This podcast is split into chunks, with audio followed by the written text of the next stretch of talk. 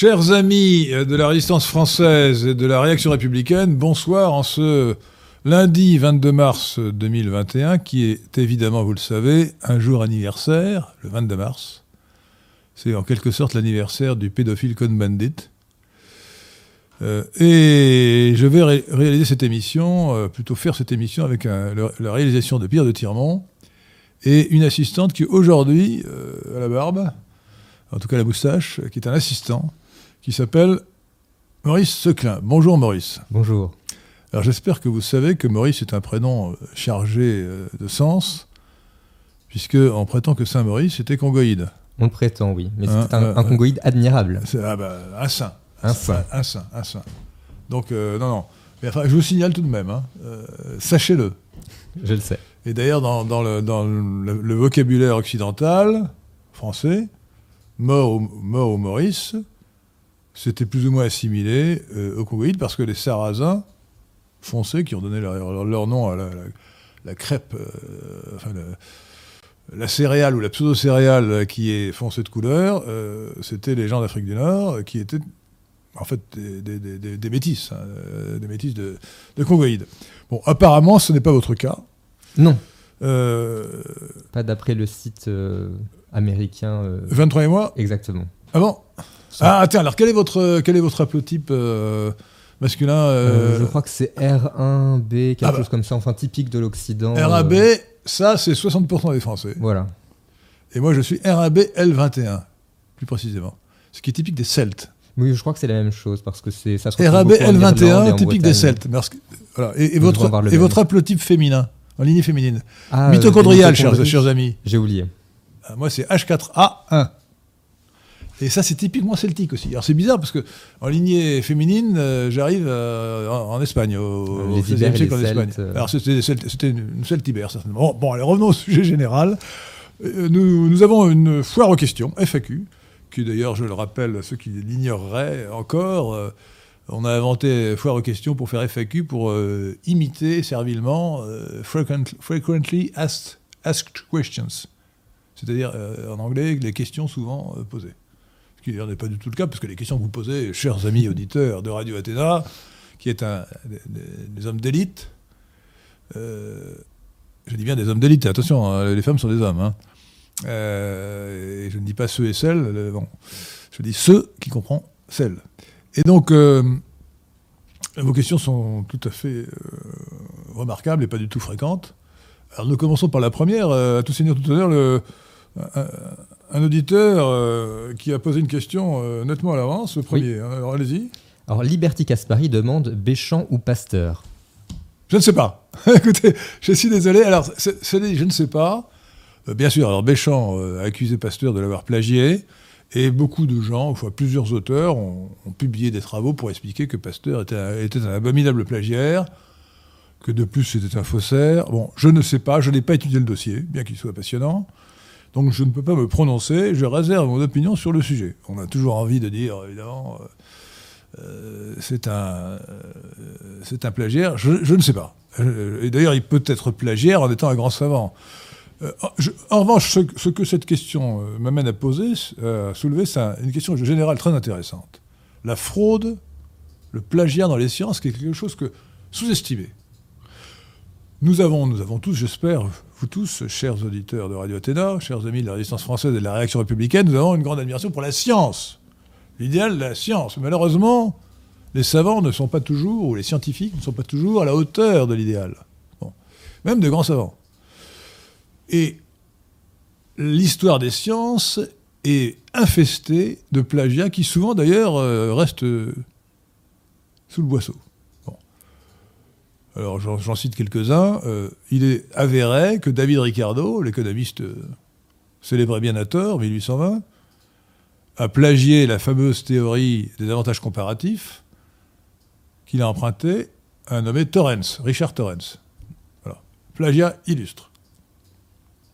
Et tout le monde aujourd'hui euh, dit l'avantage comparatif Ricardo. c'est faux, c'est Torrens. Ça ne fait aucun doute. Le livre de Torrens a été publié euh, plusieurs années avant celui de Ricardo. Alors évidemment, Ricardo, le bon plagiaire, ne cite pas ses sources, évidemment. bon, un autre exemple. Alors lui, il est énorme.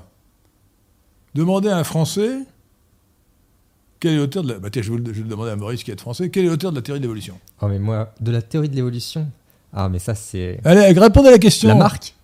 Ah, vous êtes bon. vous êtes bon. Je vous écoute attentivement. Euh, alors, il faut savoir que. Incontestablement, c'est Jean-Baptiste de Lamarck, le français chevalier Jean-Baptiste de Lamarck, ou Jean-Baptiste chevalier de Lamarck plutôt, qui a euh, inventé la théorie de l'évolution 50 ans avant Darwin. 50 ans avant Bon, c'est un fait acquis incontestable. Mais il y a pire Parce que Darwin, évidemment, bon plagiaire, a, dit toutes sortes de méchancetés sur Lamarck en disant que ce n'était pas intéressant. Ben, ce n'était pas intéressant, ce n'était pas intéressant, sauf qu'il lui a emprunté l'essentiel qui est la théorie de l'évolution. Mais il y a plus. Lamarck n'a pas deviné ou compris quel était le mécanisme de la théorie de l'évolution il n'a pas trouvé la théorie de la sélection naturelle. Alors vous allez me dire, qui a alors maintenant, deuxième question subsidiaire, qui a trouvé la théorie de la sélection naturelle? Là, je ne sais pas, alors je vais dire Darwin. C'est Wallace. Alfred Wallace Alfred Wallace. Ah, c'est une histoire incroyable. Euh, euh, Alfred Wallace était un jeune botaniste qui avait donc 20 euh, ans ou 30 ans de, moins que Darwin. Darwin était une sommité de, la science, de la science britannique, membre de la Royal Society c'est-à-dire l'Académie des sciences euh, britannique, et Darwin euh, euh, a reçu un jour un mémoire de 30 pages, qui a été publié, je l'ai chez moi d'ailleurs, enfin en traduction française, d'Alfred Wallace. Alfred Wallace. Alfred Wallace était un jeune botaniste qui était dans les îles de la Sonde, aujourd'hui Indonésie, et qui est un, grand savant. D'ailleurs, euh, il y a aujourd'hui, vous le connaissez peut-être, euh, la ligne Wallace. La ligne Wallace est la ligne qui sépare la, faune et la flore d'Océanie de la faune et la flore d'Asie. Et Wallace a trouvé la théorie de la, sélection naturelle. Il a, retrouvé la théorie de l'évolution. Je suppose qu'il connaissait la marque. En tout cas, il l'a retrouvé s'il ne, connaissait pas la marque. Mais il a trouvé, pour la première fois au monde, la théorie de la sélection naturelle qu'il n'appelait pas sélection naturelle, mais peu importe, il a trouvé, il a trouvé la théorie. Et il s'est dit, c'est tellement original et, important et, puissant que personne ne va me croire. Il y a un savant qui peut, qui peut comprendre ce que j'ai écrit, qui peut comprendre la découverte. C'est Charles Darwin. Alors ce brave, euh, ce génie, ce brave euh, Wallace, Alfred Wallace, au lieu d'envoyer son mémoire pour marquer son antériorité à la Royal Society, hmm. il a envoyé à Darwin. L'erreur.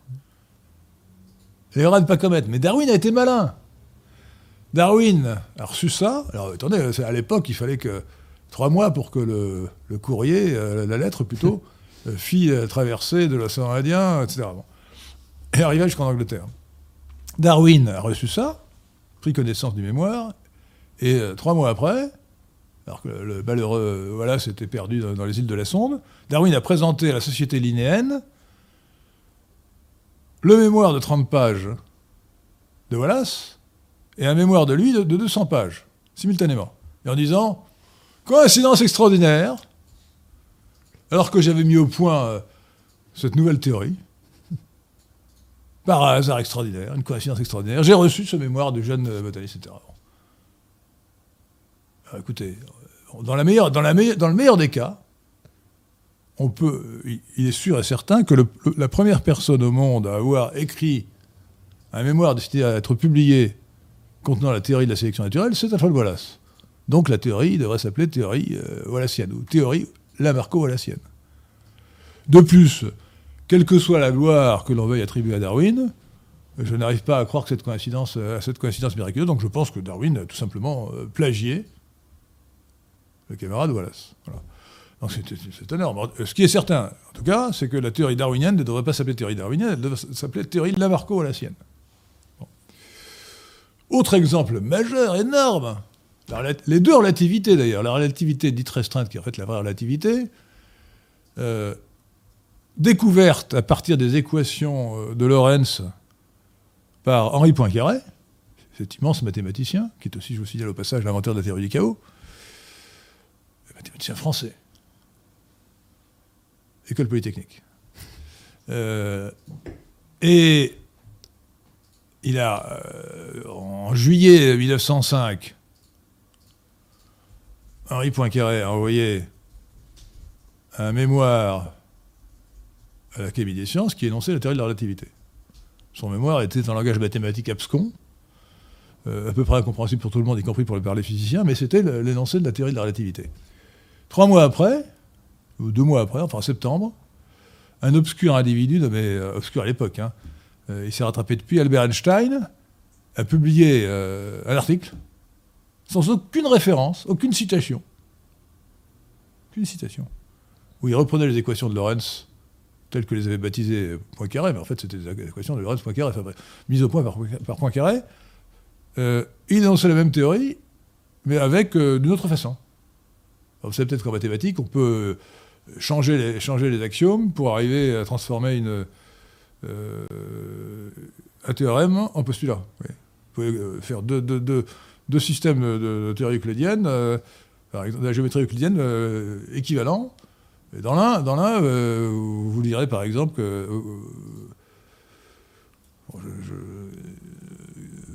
que d'un point extérieur à une droite, on ne peut passer qu'une ligne parallèle, et dans l'autre, vous direz, bon, vous énoncerez le théorème de Thalès, par exemple. qui viendra un postulat dans l'autre, dans l'autre solution, dans l'autre scénario. Et donc, la constance de la vitesse de la lumière était la conséquence du principe posé par Henri Poincaré selon lequel les équations de Lorentz, ou de Poincaré-Lorentz devrait-on dire, formaient un groupe, sens mathématique du terme. Et euh, dans l'énoncé plagié euh, d'Einstein, poser en principe la constante de la vitesse de la lumière et en déduire en conséquence que, les équations formaient un groupe. Le plagiat est certain. D'ailleurs, le grand historien des sciences Whittaker, en 1950 et quelques, a, dit, a publié euh, dans son deuxième livre sur l'histoire des théories de, la physique et de l'éther, de l'électricité et de l'éther, un chapitre sur la théorie de la, de la relativité qui s'appelle La théorie de la relativité de Lorentz et Poincaré dans laquelle on trouve un paragraphe qui dit Albert Einstein a ajouté une contribution mineure euh, à la théorie de, la relativité de Poincaré et Lorentz. Je peux continuer longtemps. Euh, j'ai fait un, article que vous trouverez sur euh, l'esquin, non pas sur l'esquin.fr, sur le cdh.fr, en ligne donc. Et en, 1910, en 1915, je crois, oui, donc dix ans après, euh, rebelote, euh, cette fois-ci ce n'est pas Poincaré qui était mort avant, qui, qui, est plagié, mais Hilbert. Hilbert est le véritable inventeur de la théorie de la relativité générale, qui est en fait une théorie de la gravitation. Mais Poincaré, euh, mais Einstein l'a plagié. Alors autre exemple moins, moins scandaleux. Hubble, l'astronome Hubble, a emprunté, a plagié la théorie du Big Bang de Lemaître Père Lemaitre, qui était un, prêtre belge, la constante de Hubble, elle devrait s'appeler constante de Lemaitre-Hubble, et, évidemment, il s'est bien gardé de citer ses sources. Alors, comme Lemaitre avait publié en français, que les, savants euh, anglais euh, et anglo-saxons américains ne lisaient pas le, français, euh, eh bien, il s'est attribué la découverte qu'il avait plagiée. Donc, c'est très fréquent. Alors, il faut savoir que les, les plagiats, les erreurs, les fraudes sont très fréquentes dans les sciences surtout à l'heure actuelle, où c'est le nombre de citations qui compte. Alors les gens font comme les journalistes, les scientifiques font comme les journalistes, ils cherchent le, sensationnel et ils sortent à peu près n'importe quoi pour qu'on parle d'eux. Le, directeur du Lancet, celui qui a publié euh, le scandaleux article sur l'hydroxychloroquine, qui est un article euh, honteux, avait dit avant de devenir directeur du Lancet, enfin la grande revue médicale, hein, euh, est anglaise, que la moitié des articles publiés euh, dans les sciences étaient. Faux. Euh, on n'arrive pas à les reproduire, etc. Bah, d'ailleurs, un exemple bien connu, c'est l'affaire de la crosse de, la crosse de hockey de Thomas, Thomas, de Mann, Michael Mann. Thomas Mann, c'est l'écrivain. Michael Mann, la crosse de hockey, c'était le grand argument du GIEC pour expliquer qu'il y avait un réchauffement climatique mmh. du, au gaz carbonique. Eh bien, euh, c'était faux. C'était faux, mais il a fallu que ce soit un non-spécialiste qui fasse le travail pour démontrer que les chiffres étaient complètement bidonnés, que c'était faux. Euh, le nommé Émile Kierkegaard, qui n'est pas apparenté au philosophe danois, mais qui est danois lui aussi, vient de publier, enfin, publié, non, c'était en 2019 qu'il a publié son article, je crois, que Pierre de Tirmont m'a indiqué, euh, dans lequel il a, fait, il a, fait, une enquête sur les rétractations scientifiques. C'est-à-dire, euh, parfois, les, les faussaires se font prendre. Hmm. Ils, sont, ils, sont, obligés de rétracter, ou on rétracte pour eux leur publication. Eh bien, euh, il a montré que les Chinois étaient faisaient 67 fois, je crois, plus de fraude. Je crois que c'est ça, oui. 67 fois plus de fraude que les Européens, que les Occidentaux. Donc la fraude n'est pas également partagée. Mais elle est très répandue. Elle est vraiment très répandue. Donc il faut être extrêmement euh, prudent euh, sur les affaires de, plagiat, de fraude, etc. Euh, maintenant, désolé, cher monsieur, cher monsieur, cher monsieur quoi déjà? Caspari Liberty Caspari Liberty Caspari. vous devriez, changer votre nom. Liberté Caspari, ça serait mieux. Hein. donc je suis incapable de répondre à votre question. je ne sais pas. Je, je sais qu'on dit que mais euh, j'ai montré que c'était très possible, que c'est souvent arrivé dans l'histoire des sciences. Et ce, qui est, souvent ce qui est plus embêtant, c'est que la postérité ne corrige pas ou a beaucoup de mal à corriger ces impostures. Pour le maître, c'est fait en partie quand on cherche le Big Bang, on trouve directement le maître Pour le c'est en fait en partie. Non, mais on n'a pas dit, personne. on n'avoue pas que Bell a plagié. Ah oui. On ne dit pas Bell a plagié. Et, pour, euh, pour Darwin, alors que selon toute vraisemblance, ah. c'est un plagiat pur et simple, on continue de dire que ce sont deux découvertes indépendantes deux personnes qui font des découvertes indépendantes, mais l'une, la première, envoie euh, sa, découverte à l'autre. C'est quand même assez, curieux, non? Bon, hein? Bon. Et sur Einstein, excusez-moi, mais ah. alors là, la doxa, la doxa, parce que Einstein, évidemment, a été propulsé au rang d'icône mondial par la coterie juive. Beaucoup d'amis dans les médias. Par la coterie juive. Et donc, euh, ce n'est pas ce qui s'est produit au départ. Hein. Au départ, c'était un complot, semble-t-il, comme l'a montré Jules Leveugle dans son livre. Sur le sujet, vous pouvez, vous pouvez voir d'ailleurs les références bibliographiques qui sont sur le, texte du CDH. Mais il y a notamment le livre de Jules Leveugle. Il y en a deux d'Offray. Alors, Offray, c'est le frère du chanteur, A-U-2-F-R-Y. Et un livre excellent euh, d'un nommé Ladik, H-L-A-D-I-K. Bon, euh, tout ça en français. Hein. bon, donc le plagiat ne fait aucun doute y compris pour eux, MC2. C'est-à-dire que la réputation d'Einstein de, est complètement usurpée. Il a tout plagié. Le mouvement brownien, MC2, enfin, c'est un plagiaire systématique. Systématique. Qui a fait preuve, en l'occurrence, d'une chutzpah. Comment Chutzpah, c'est l'impudence. En yiddish, c'est l'impudence absolument éblouissante. Donc c'est un génie du plagiat. Voilà. Mais prodigieux. Henri, les questions fusent. Vous avez pris 20 minutes pour la première question. Est-ce que vous, si vous pouvez. Ah, pardon, chers auditeurs, mais c'est Maurice qui pose une question un peu difficile. Pierre, euh, alors allez-y. Ben, la suivante est très large aussi. Marc Erard demande Que pensez-vous de Winston de Churchill? Beaucoup de mal. Beaucoup de mal. Euh, bon, euh, comment c'est rebatté qu'il appelait l'agité des Dardanelles. bon, c'était quand même l'homme qui a martyrisé la ville de Dresde avec la complicité des Américains. Bon, voilà, donc non. Je pense du mal, voilà, on me demande de répondre rapidement, je pense du mal de Winston Churchill. D'accord. Euh, Jean Capulacci demande Monsieur de Lesquin, plutôt Sparte ou Athènes? Écoutez, franchement, Athènes. Non, moi j'aime bien Sparte. Mais non, Athènes. D'ailleurs, euh, euh, nous, sommes sous la protection d'Athéna. Est-ce qu'on la voit? Ben Non, on la voit pas là. On la voit, très bien. On la voit très bien derrière vous. Ah bon? Elle est très claire, mais elle est, elle est ah. tout à fait derrière vous. Ah oui, oui, on la c'est un peu clair sur le fond, ouais. Donc Athéna, Athéna, la déesse d'Athènes, la déesse, euh, comment on peut dire, éponyme, non, patronne d'Athènes plutôt. Athéna, euh, c'est la référence, euh, voilà, c'est la déesse de l'intelligence, de la guerre, tout pour plaire. voilà, donc Athéna, appelez vos, filles Athéna. Hein. je vais me faire valoir par Adrien Abosi, hein, qui, qui, est Appelez plutôt Marie. Ah bah, Marie, alors, ah, Marie Athéna. Marie Athéna. Pourquoi pas Marie Athéna hein donc, ah, donc Athènes, voilà. D'accord. Clairement. Totten Latton demande votre avis sur l'action française. Écoutez, mon avis, je l'ai déjà donné d'une certaine manière, parce que l'action française, c'est le mouvement de, de Maurras, et j'ai créé, j'ai fait une vidéo avec, euh, c'était Jules Legrand à l'époque, hein, qui s'appelle Oublier Maurras sur ma chaîne euh, YouTube Marie Lesquin. Donc allez la voir. Euh, donc pour moi, Maurras est surfait.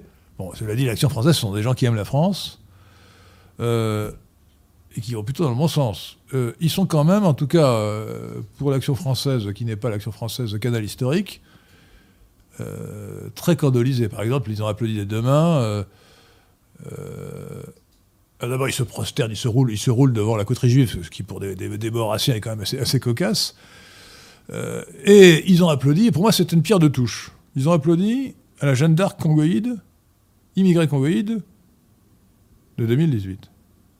regardez sur euh, lesquin.fr, le site lesquin.fr, l'article sur, euh, sur Villiers. L'article s'appelle euh, Sacré Candole ce Villiers. Quel Candole ou, Sacré Candole Non, Sacré Candole, Sacré Candole ce Villiers.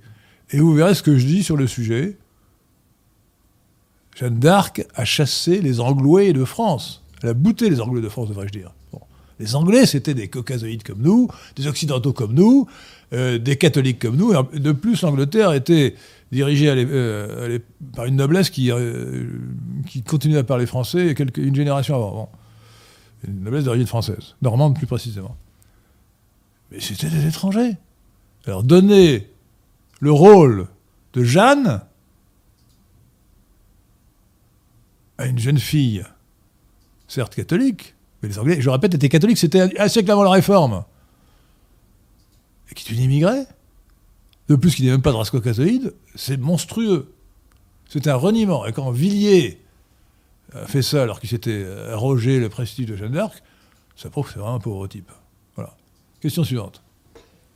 Euh, Alfonso Cazzo donne 5 euros et demande Bonjour Henri, je trouve que les antiracistes ne parlent, ne parlent plus que des Congoïdes. Est-ce signe que, nos futurs, que le futur de la lutte fera des Arabes nos alliés? Alors, répétez la question qui est intéressante, mais je voudrais bien la, pénétrer. Alors, le, nom, c'est le nom de, Alfonso Cazzo, qui donne, qui donne 5 euros. Merci d'abord, merci. Euh, dit bonjour Henri, je trouve, Que les, je trouve que les antiracistes ne parlent plus que des Congoïdes. Est-ce signe que le futur de la lutte fera des Arabes nos alliés? Écoutez, euh, pas en France. Hein. Euh, pas en France. tout ce qu'on peut espérer, c'est que les Arabes ou arabisés ou berbères d'Afrique du Nord euh, qui sont euh, très racistes, eux dans le mauvais sens du terme, hein, parce que nous, sommes racistes dans le bon sens du terme, sans haine et sans reproche, euh, comme De Gaulle et, Jules Ferry, vont repousser les immigrés congoïdes qui montent du Sud. Voilà. c'est leur intérêt, parce que, bien sûr, ils pourraient les, laisser passer pour venir chez nous, mais certains restent chez eux, donc ils n'en veulent pas, et donc ils servent de barrage. C'est le seul intérêt commun que nous avons avec eux. Euh, je ne crois pas, un, un grand front caucasoïde. Hein. D'autant plus qu'ils ne sont pas totalement caucasoïdes, comme je, comme l'ai dit tout à l'heure, les, Nord-Africains sont métissés à 10 ou 15%, hein, donc euh, métissés de congoïdes. Voilà, euh, donc les Arabes... alors ce qui est vrai quand même dans votre observation, c'est que la congoïdisation est bien plus grave que l'islamisation. Parce qu'on peut changer de religion, on ne peut pas changer de race. Question. Sharp donne 20 euros sans question. Ah bah, cher monsieur, euh, merci. Vous pouvez recommencer d'ailleurs euh, euh, lorsque vous poserez votre question. merci Charles. Sharp, Sharp. Sharp. C'est un pseudonyme un peu anglais. Bon. bon.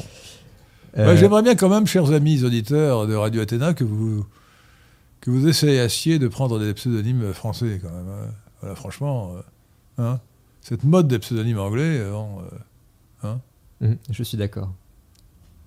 Rémi Gray demande Quel regard portez-vous sur l'ancienne civilisation égyptienne? De quelle race ou couleur de peau étaient les pharaons?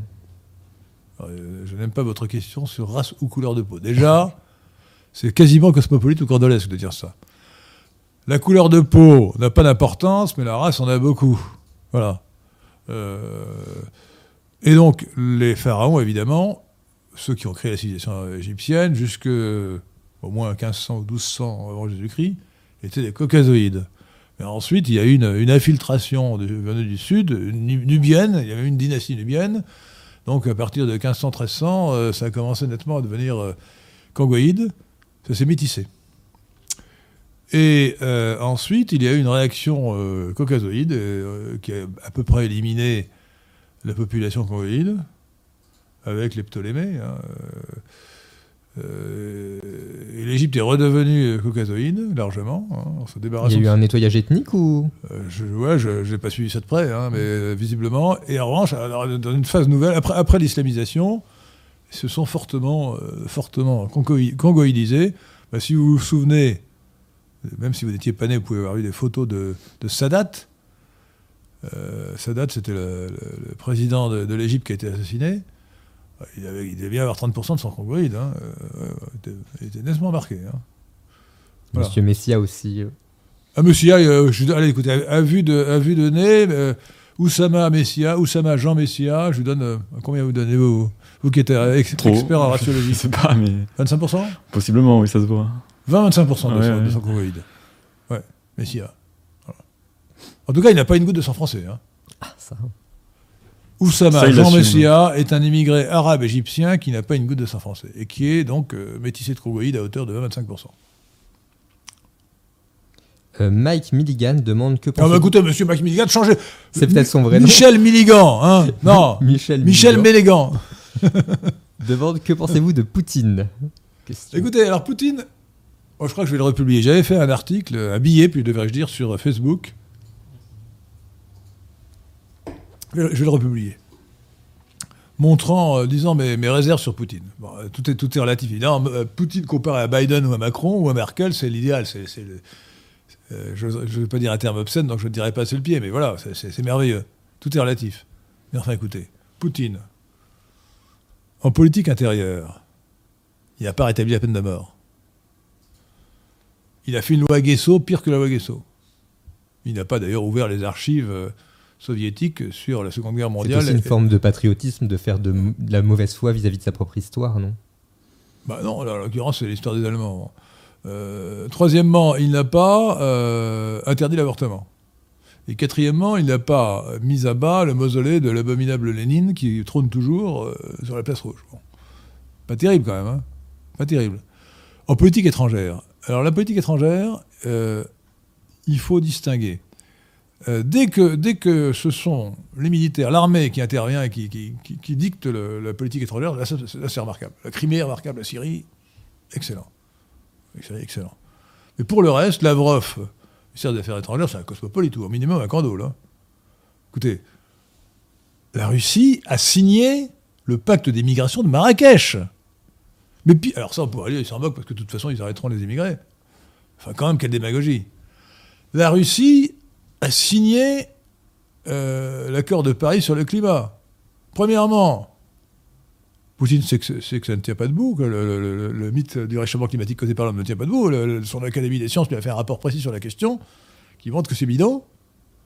Deuxièmement, s'il y avait un réchauffement climatique, quelle qu'en fût la cause, est-ce que ce serait mal pour les étendues glacées de Russie? Ce serait formidable. Attendez, ce serait merveilleux. Ce serait merveilleux. Euh, ça me fait penser d'ailleurs comment s'appelait ce crétin de journaliste du Figaro qui arrivait de, euh, Sibérie, de Sibérie orientale, et qui disait euh, oui, il fait 50 degrés en dessous de zéro, mais le réchauffement climatique est menaçant. non mais vraiment, c'était extraordinaire. Hein, et, et donc, euh, et puis, de, j'ai oublié, réchauffement climatique. Le, mythe du réchauffement climatique causé par l'homme et par le ga- gaz carbonique conduit à la réduction de la consommation des énergies fossiles. Or, la Russie est productrice de gaz et d'hydrocarbures. Une très grosse productrice de gaz et d'hydro- Donc c'est vrai, il a joué contre contre ce camp. Donc euh, tout ça parce que il, euh, Lavrov lui a expliqué qu'il fallait pas aller contre la tendance mondiale. Donc c'est aberrant. Euh, la Russie pourrait, pour s'opposer à l'impérialisme anglo-saxon et à la superclasse mondiale, pourrait développer l'usage d'autres langues que, l'anglais. Pas du tout. Il n'essaie même pas de répondre le russe, encore moins le français. Il utilise l'anglais systématiquement. Et puis attendez, la Russie n'est même pas sortie de la Cour européenne des droits de l'homme. Oh, donc voilà, donc franchement, euh, quand, euh, Quand vous dites pire que la loi Guesso, c'est-à-dire bah, il a fait une, loi qui pénalise. euh, Il y a des cas de- d'emprisonnés ou. euh, ah bah ça, je ne sais pas si on les emprisonne, je, écoute, j'ai pas étudié. Il a fait une loi euh, qui est plus récente que la loi Guesso, hein, ouais. qui donc in- euh, interdit le révisionnisme, toute discussion libre de, de l'extermination des Juifs pendant la Seconde Guerre mondiale. Et voilà. Donc euh, non, euh, euh, donc euh, il faut relativiser. Alors bon, d'un autre côté, il, il défend les principes de la religion, euh, ce qui est amusant d'ailleurs pour un ancien membre des services secrets, euh, communiste, marxiste. Euh, et puis il est nationaliste, donc, donc, donc il a de bon côté, c'est évident. Mais il ne faudrait pas exagérer ses qualités. Artus de Vivier demande Que reprochez-vous à Marine Le Pen? Rien. Rien. Depuis, euh, depuis, je crois que c'est le 23 novembre. Non, qu'est-ce que je raconte? Le 23 avril 2017, à 20h, je ne reproche plus rien à Marine Le Pen. J'avais dit beaucoup de mal d'elle, je l'avoue, jusqu'à la fin du premier tour de l'élection présidentielle de 2017. Et à partir du moment où elle était seule contre Macron, je refusais de la critiquer si peu que ce soit pour ne pas réduire. Elle n'avait à l'époque aucune chance. hein. Enfin, il ne fallait pas réduire ses chances. Enfin, euh, de toute façon, elles étaient nulles, mais il fallait en tout cas ré- réduire son, son résultat. Et aujourd'hui, aujourd'hui, je ne veux faire aucune critique de Marine Le Pen, puisque il y a des chances, euh, j'en sais rien, hein, il y a des chances qu'elle soit au second tour contre Macron. Il faut absolument, dans cette hypothèse, qu'elle soit élue contre Macron. Et donc, je ne partage pas l'analyse de l'excellent Jérôme Bourbon, qui lui reproche actuellement d'affaiblir son discours. Autant cette politique était absurde en 2017, autant elle est justifiée maintenant. Parce que pour être élue contre Macron, il faut qu'elle fasse le front anticosmopolite. Et il faut qu'elle cesse d'être un repoussoir. Donc elle a tout intérêt à. Il faut, il faut qu'elle en dise le minimum pour mobiliser son électorat contre l'immigration. Il ne faut pas qu'elle descende en dessous d'un certain seuil, mais en restant bien prudente pour ne pas agiter le chiffon rouge. Et pouvoir avoir des voix de gauche au second tour. La stratégie du, front anticosmopolite qu'elle a essayé stupidement en 2017 alors que ça ne pouvait pas marcher, peut, peut réussir en 2022. Euh, Farglory77 demande Que pensez-vous de l'historien Patrice Guénifé Je ne connais pas. J'en pense rien, je ne connais pas. Un certain Franck demande Alors, si vous voulez, euh, si vous voulez euh, poser une nouvelle question avec des précisions, parce que je ne connais pas ce- cet historien, donc je n'en dirai rien. Voilà. D'accord. Un certain Franck demande Faut-il que nos haplogroupes paternels et maternels soient inscrits sur notre carte d'identité? Ah, moi, je trouve ça très bien. moi. Alors, si vous voulez, je, je- je crois vraiment. J'y pensais récemment, mais je voulais en discuter avec Pierre de Tirement. Il faudrait inventer la signature biologique, vous voyez. Euh, Alors, moi, je pourrais signer, par exemple. Alors, le problème, c'est qu'il faudrait compléter, parce que si on signe. Alors, si on est un garçon, un homme, si vous préférez, on peut signer avec son haplotype masculin, donc le chromosome Y. Moi, c'est. euh, donc, euh, R1B, L2-1. Moi aussi, L2-1, bien sûr? Je suis presque sûr. Bravo, cher ami. Nous sommes du même haplotype. Absolument. Vous êtes un bon haplotype et un bon type. Euh, et et l'haplotype féminin. Alors l'ennui, c'est qu'évidemment, euh, le croisement des deux haplotypes, ça fait quand même encore beaucoup de monde. Bon. Euh, donc il faudra ajouter la date de naissance, mais je pense qu'il faudrait aussi que les, les sociétés d'analyse génétique biologique trouvent des haplotypes ou des groupes de chromosomes pour d'autres chromosomes que, que l'Y. Euh, Il n'y a aucune raison qu'on puisse pas faire des, des, des- des- des- des haplotypes ou des groupes euh, chromosomiques, qu'on puisse les déterminer pour le chromosome X, Il se ou pour, pour n'importe quel autre. Donc, autrement dit, euh, à condition de- d'ajouter des haplotypes sur. euh, de- on prend l'haplotype euh, masculin pour les hommes, l'haplotype mi- mitochondrial pour les hommes et les deux, et puis, un, et puis deux haplotypes, par exemple le chromosome X, ou les deux chromosomes X pour les femmes, et puis un chromosome X, le chromosome X pour l'homme, et puis un, un chromosome n'importe quoi, le chromosome 23 par exemple. Bon. Euh, et comme ça, je pense qu'en combinant euh, tous ces haplotypes, et en rajoutant éventuellement la date, la date de naissance, on serait le seul. Signature biologique. Qu'est-ce que vous en pensez, Pierre? Serait marrant. Pourquoi pas, oui. Hein? Est-ce que ça implique de centraliser les données génétiques de tout le monde dans un- une institution, un organisme d'État euh, qui saurait tout de nous? Écoutez, 23 et moi, c'est- tout de moi. C'est. Euh, c'est tout de moi. Après tout, bon, euh, dans un cas, ce sont des, Américains, dans l'autre cas, des Suisses. Bon, voilà, bon, euh, moi, ça ne me gêne pas. Non, non, écoutez, bon. alors ça, c'est un sujet très important qui mériterait de long développement. Je pense que chacun doit répondre de son identité. Voilà. Et donc, c'est normal qu'on puisse partout. On devrait, on devrait être libre d'aller et de venir, ce qui n'est pas le cas aujourd'hui, vous le savez. Mais on devrait pouvoir répondre à son identité. Et, chacun devrait pouvoir connaître votre identité et remonter votre arbre, généalogique. Actuellement, c'est hallucinant. on ne peut pas obtenir, moi, moi si je, sais votre date de, enfin, où vous êtes né, que j'écris à votre mairie, euh, date de naissance, je recevrai peut-être euh, votre euh, acte de naissance, mais un acte de naissance limité, je ne saurai pas le nom de vos parents. On ne saura pas si vous avez été adopté, par exemple. Donc ça, c'est scandaleux. Il, faut que, il faut que la vérité soit connue. Et d'ailleurs, c'était le- le- la doctrine que j'ai défendue dans la vidéo sur, euh, sur euh, le, GPA, PMA, etc. Enfin, les- Ah oui. voilà. Euh, je pense que chacun a le droit de connaître ses origines biologiques. Voilà. Donc, pas d'accouchement sous X, euh, pas de- d'anonymat des dons de, de gamètes.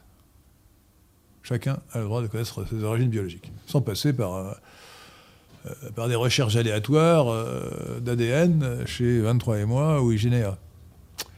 Voilà.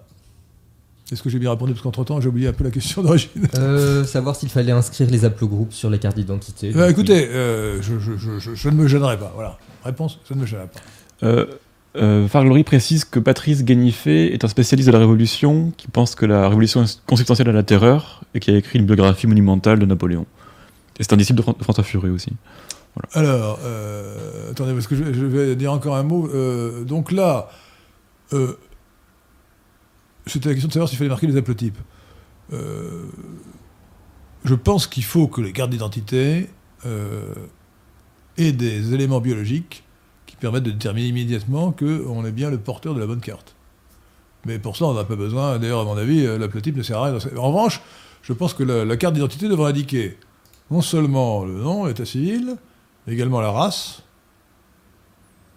avec six catégories caucasoïde, mongoloïde, euh, congoïde, capoïde, australoïde et métis.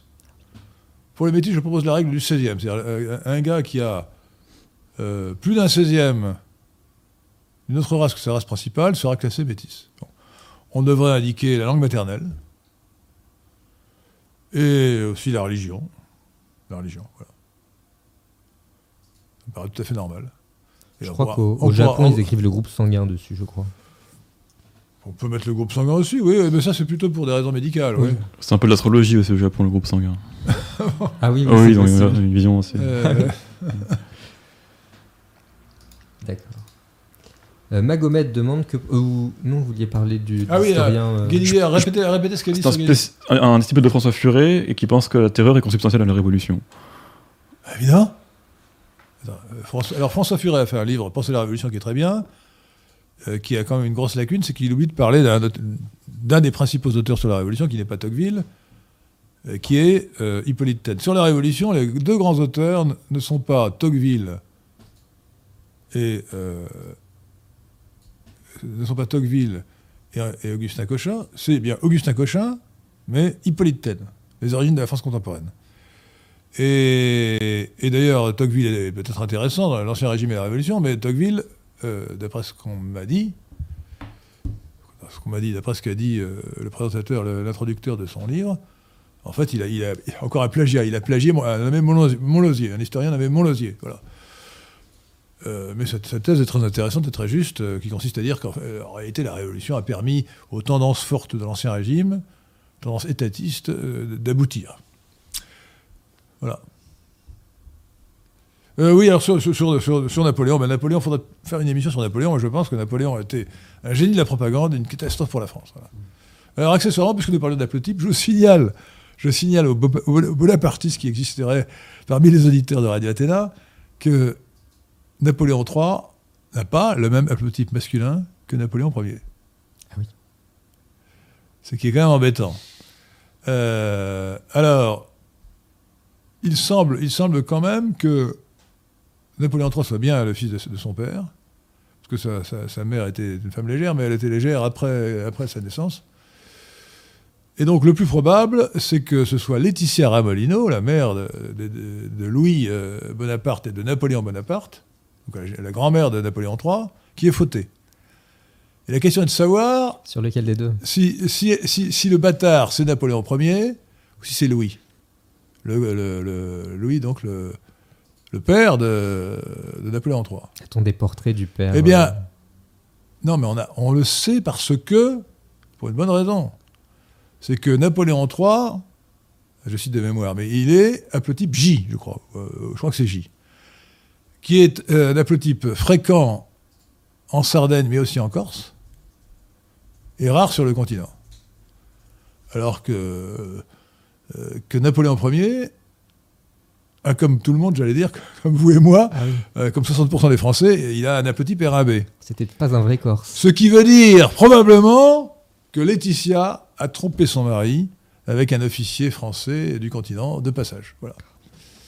Et donc Napoléon n'était pas Bonaparte. Mais ce n'est pas sûr. Il faudrait poursuivre les analyses génétiques. C'est rigolo, non? Hein? Oui, ça satisferait sûrement les, les bonapartistes français qui seraient fiers de le récupérer d'une certaine manière, euh, racialement, de se dire qu'il est plus français que ce qu'on croyait finalement. Euh, C'est quand même embêtant. Oui, mais alors attendez, parce que les bonapartistes réclament aussi Napoléon III, je signale. Alors c'est un peu embêtant. Ah oui, oh, ça dépend lesquels. Enfin, C'est une, dynastie, euh, non, les vrais, c'est une dynastie qui est quand même euh, truquée. Euh, Magomed demande que pensez-vous de Todd et de son dernier livre? Écoutez, j'ai pas lu son dernier livre, mais Emmanuel Todd est un gars intelligent, mais enfin, c'est un, un euh, islamophile, euh, islamomaniaque. euh, bon, c'est un cosmopolite, hein, donc euh, j'ai pas du tout envie de lire son dernier livre.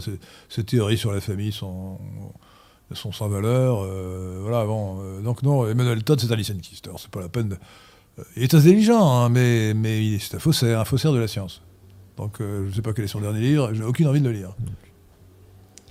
Euh, Maxence de Touraine. Je, non, je dis ça parce que j'ai lu ces deux livres précédents. Bon, voilà. euh, Maxence de Touraine. Ah oui, merci, Maxence. Euh, Je reconnais votre nom. Alors lui, bah, vous, vous avez un nom français, Maxence. Absolument. Et de Touraine. De Touraine, voilà, c'est archi français. Il demande euh, l'hyperadjectivisme de la langue contemporaine, par exemple dire scientifique pour savant, n'est-il pas un signe de notre décadence linguistique? Il y a beaucoup de signes de la décadence linguistique. Euh, c'est un, euh, c'est un, c'est un, c'est un signe parmi d'autres. Euh, je ne sais pas si c'est une critique que vous me faites parce que je vais dire, je vais dire scientifique, mais quand je parle de plagiaire, j'ai plutôt envie de parler de scientifique que de savant. Non, mais le, savant, Darwin était un vrai savant, c'est-à-dire que je, dis que c'est un plagiaire, mais à partir de son plagiat, il a fait, il a fait une œuvre monumentale. Donc c'est peut-être un grand savant. Plagiaire, mais grand savant. Vous voyez? À la différence de- d'Einstein, qui, qui, objectivement n'était pas un grand savant. Euh, le, savant euh, immense. Dans notre liste des 12 personnalités, des 12 personnages les plus importants de l'histoire de France, les plus grands de l'histoire de France, nous avons choisi, euh, vous le verrez sur le site lesquin.fr, trois, trois scientifiques, trois savants, devrais-je dire. André-Marie Ampère, l'inventeur de l'électricité, Jean-Baptiste Delamarck, l'inventeur de la théorie de l'évolution, et Henri Poincaré, l'inventeur de la théorie du chaos et de la théorie de la relativité. C'était des grands savants. Mais il faut réserver le terme de savant, si vous voulez. Je crois qu'il faut le réserver peut-être euh, au, au vraiment, vraiment savant, au, vrai- au grand, au grand. vous voyez. Je pense qu'on peut dire que le professeur Raoult, je ne dis pas qu'il a du niveau évidemment de ceux que j'ai cités, mais c'est un savant. C'est un savant qui mérite le respect et l'admiration. Et pas, pas, seulement parce qu'il a multiplié les publications, bah, il a une politique euh, médiatique euh, consistant à faire le plus possible de publications, mais parce qu'il a vraiment trouvé des choses. Voilà. Euh, Cela dit, savant est aussi un adjectif d'origine. Non, bah, on ne peut pas interdire les... Non, attendez, euh, non, il, faut toujours se demander si la critique que l'on fait est juste. Euh, en matière linguistique, en matière de grammaire ou de... Bon, le terme de savant est rentré dans l'usage. Je, je crois que la référence euh, principale, c'est le littré. Je pense qu'on doit le trouver dans le littré, mais je, je vérifierai ce soir en rentrant chez moi. Euh, littré 1877, je pense qu'un savant est un terme qu'on peut accepter. D'ailleurs, Oui, bien sûr. Voilà. Et que scientifique peut aussi être dit pour euh, ceux qui ne sont pas vraiment. L'autre exemple très fréquent, c'est militaire pour soldat, c'est assez laid. Mais c'est pratique. Comme soldat, ça vient de solde. Oui. Euh, moi, moi, le terme de soldat euh, me, fait, me fait penser à la solde. Ça vient de là d'ailleurs. hein. Oui. Euh, ce qui n'est pas, ce qui, ce qui ramène, euh, ce qui ramène son, son- sa mission à l'argent. Donc euh, bon, Oui. euh, voilà. militaire est plus noble d'une certaine manière. Hein. Oui, mais ça vient de miles. Donc euh, je, ne, je ne récuse pas militaire. Ça vient de miles, qui veut dire le soldat en latin. D'accord. François demande votre avis sur Alphonse de Chateaubriand. Ah bah, c'est un grand écrivain, qui ne vaut pas, évidemment, François Royer de Chateaubriand. C'est un grand écrivain. Alors, c'est un grand écrivain, c'est un poète. Il est allé voir Hitler en 1935 ou 1936. Et il a dit, euh, il, en- ébloui par Hitler, il a dit euh, Je vois dans ses yeux bleus euh, la hauteur de sa pensée. Voilà. Donc, Alphonse de Chateaubriand était un bon écrivain qui s'était un peu égaré dans l'admiration du socialisme hitlérien. Complètement égaré. Euh, Marc Erard demande Que pensez-vous des débuts du mandat du président américain Biden? Calamiteux comme on pouvait le penser. hein? Alors d'ailleurs, euh, si vous regardez la presse française, euh, moi je lis Le Monde, Le Monde et, et Le Figaro tous les jours et Rivarol toutes les semaines. alors je ne citerai pas Rivarol, mais Le Figaro et Le Monde s'extasient sur Biden. Bon. Il, commence par des sortes de décisions calamiteuses. Bon, il a ouvert les frontières à l'invasion immigrée. Euh, et on s'extasie sur son programme démagogique, à 1900 milliards de dollars de dépenses publiques. Attendez, ça, ça, fait partie du délire, du délire euh, actuel. hein. On croit qu'il faut dépenser l'argent public pour sauver l'économie, mais c'est faux. Et on sait que c'est... Enfin, les vrais économistes savent que c'est faux. L'économie keynésienne, fondée sur la fausse science, la pseudo-science des modèles mathématiques économétriques, conduit à la catastrophe. Il emprunte la voie française. Non, non, il, fait, il faut beaucoup plus que la voie Beaucoup française. plus. Attends, 1900, mais, euh, il, a- il arrive à porter, je crois, 13% du PIB, le, le déficit total. Alors, Trump avait déjà fait beaucoup, par, par démagogie aussi, mais une démagogie moindre. Il, avait fait un budget de, de 800 ou 900 milliards de, de dollars. Euh, et là, 1900 milliards de plus. Et puis, alors, il se vante de vacciner tout le monde. C'est c'est débile. Vacciner en masse, c'est le sophisme de la vaccination. Les vaccins présentent toujours des, des- des risques, euh, des risques, hein, d'effets secondaires, qui peuvent être graves, conduire même à la mort, on ne sait pas, à court terme ou à long terme. Par conséquent, il ne faut se faire vacciner que si on court un risque sérieux. Or, on sait de manière certaine que le Covid-19 n'est dangereux que pour les personnes à risque, c'est-à-dire les personnes âgées de plus de 80 ans et ceux qui ont une lourde pathologie. Voilà. Donc, si autour de cette table, nous avons moins de 80 ans tous les trois, vous davantage que moi, et si nous n'avons pas de pathologie lourde, ce que j'espère pour vous, il ne faut surtout pas se faire vacciner. Tout ce que vous risquez si vous attrapez cette maladie, c'est quelques jours de fièvre. Et, surtout, mais surtout, alors, de toute manière, c'est pas le vaccin qu'il faut faire, il faut faire, il faut faire ce que n'a pas fait Pierre de Tirmont. Hein? La solution. Alors écoutez, moi, moi, mon, principe, c'est simple. C'est pas grave, mais quand même, c'est pas la peine d'attraper de saloperie. Parce qu'en dehors de Covid-19, vous avez le choix entre la grippe, La gastro. le gastroentérite, le rhume, etc. Bon, voilà, toutes sortes de, mal- de- de saloperies virales. Donc, un, pas de masque. Très mauvais masque. Si vous avez des microbes, vous respirez vos propres microbes ensuite. Vous aspirez. Pas de masque, pas de test PCR, parce que le meilleur endroit d'ailleurs pour attraper le, euh, le Covid-19, c'est d'aller faire un test PCR, parce que c'est là où il y a la plus grande concentration de gens qui, sont censés avoir ce, virus. Donc, pas de masque, pas de test PCR, surtout pas de vaccin. Si vous n'êtes pas une personne à risque, si vous êtes une personne à risque, faites-vous vacciner. Le calcul coût-avantage penche pour la vaccination pour les personnes à risque. En revanche, lavez-vous les mains 40 fois par jour avec de l'eau chaude et du savon, l'eau chaude parce qu'à 25 degrés le virus est tué, et mettez du gel hydroalcoolique sur les mains 40 fois par jour, comme je le fais, et comme Pierre de Tirmont n'a pas écouté euh, les, les préceptes de Papa Henri, qui lui disait de se, de se mettre du gel hydroalcoolique. D'ailleurs, attendez, vous allez le faire tout de suite, là, comme ça. Allez, faites, faites pour les auditeurs pour leur montrer ce qu'il faut faire. hein. Voilà. Gel hydroalcoolique 40 fois par jour. Hein J'en ai mis beaucoup. Et euh, voilà. Ça, c'est bien. C'est de l'alcool, hein, mais voilà. Et il est possible que ça protège un certain temps. Voilà. Allez, vive le gel hydro- hydroalcoolique. Mais alors, si le 25 degrés suffisait à tuer le virus, est-ce que la chaleur de notre corps ne devrait pas le tuer? Euh, apparemment, non. Il faut de l'eau chaude qui arrive par-dessus. D'accord. Non, non. Non, euh, ça, euh, c'est plus compliqué que ça. Le virus, il est Ouais, tué quand il est à l'air libre et qu'on lui met de l'eau de plus de 25 degrés, parce que la chaleur massique de l'eau est élevée. Donc, non, les choses ne sont pas simples. Euh, donc c'est de l'eau chaude à plus de 20 à 25 degrés qui peut suffire à tuer le virus. Mais c'est quand même mieux avec du savon, d'avoir plus le savon, ça nettoie. Le, savon nettoie, mais une fois qu'on on rince, et ensuite on n'est plus protégé. Avec le, avec le, gel hydroalcoolique, on ne nettoie pas, mais on désinfecte. Et ensuite, Euh, et ensuite, euh, ça peut protéger un certain temps, puisqu'on ne reste pas. Et donc, ce qu'il faut, c'est se laver les mains, mettre du gel alcoolique et ne jamais se porter les mains au visage. Là, je peux les porter les mains au visage parce que je viens de me, toucher, euh, de, me mettre du gel, hydroalcoolique, donc je me suis désinfecté les mains.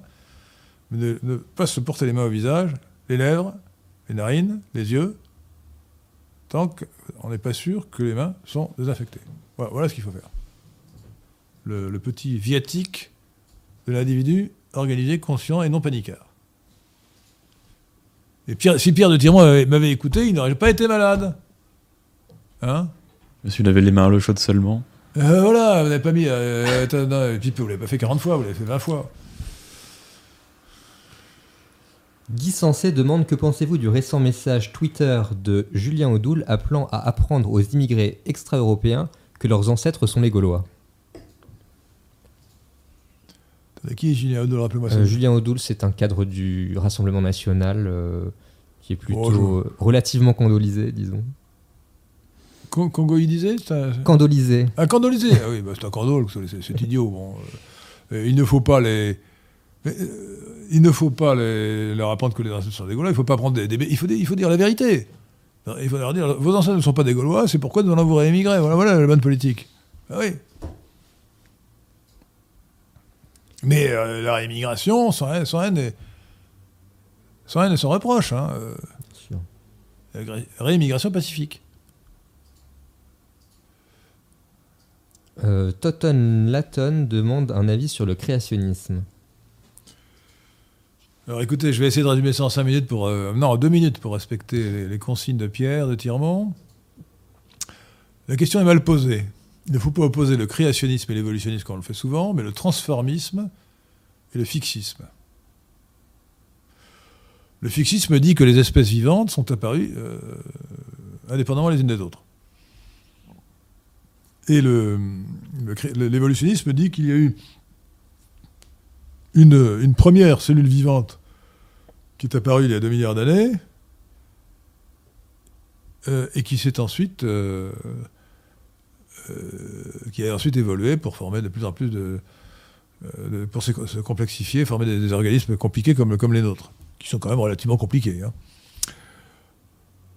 Mais l'évolutionnisme ne signifie pas qu'on est contre la création, le, dogme de la création chrétienne.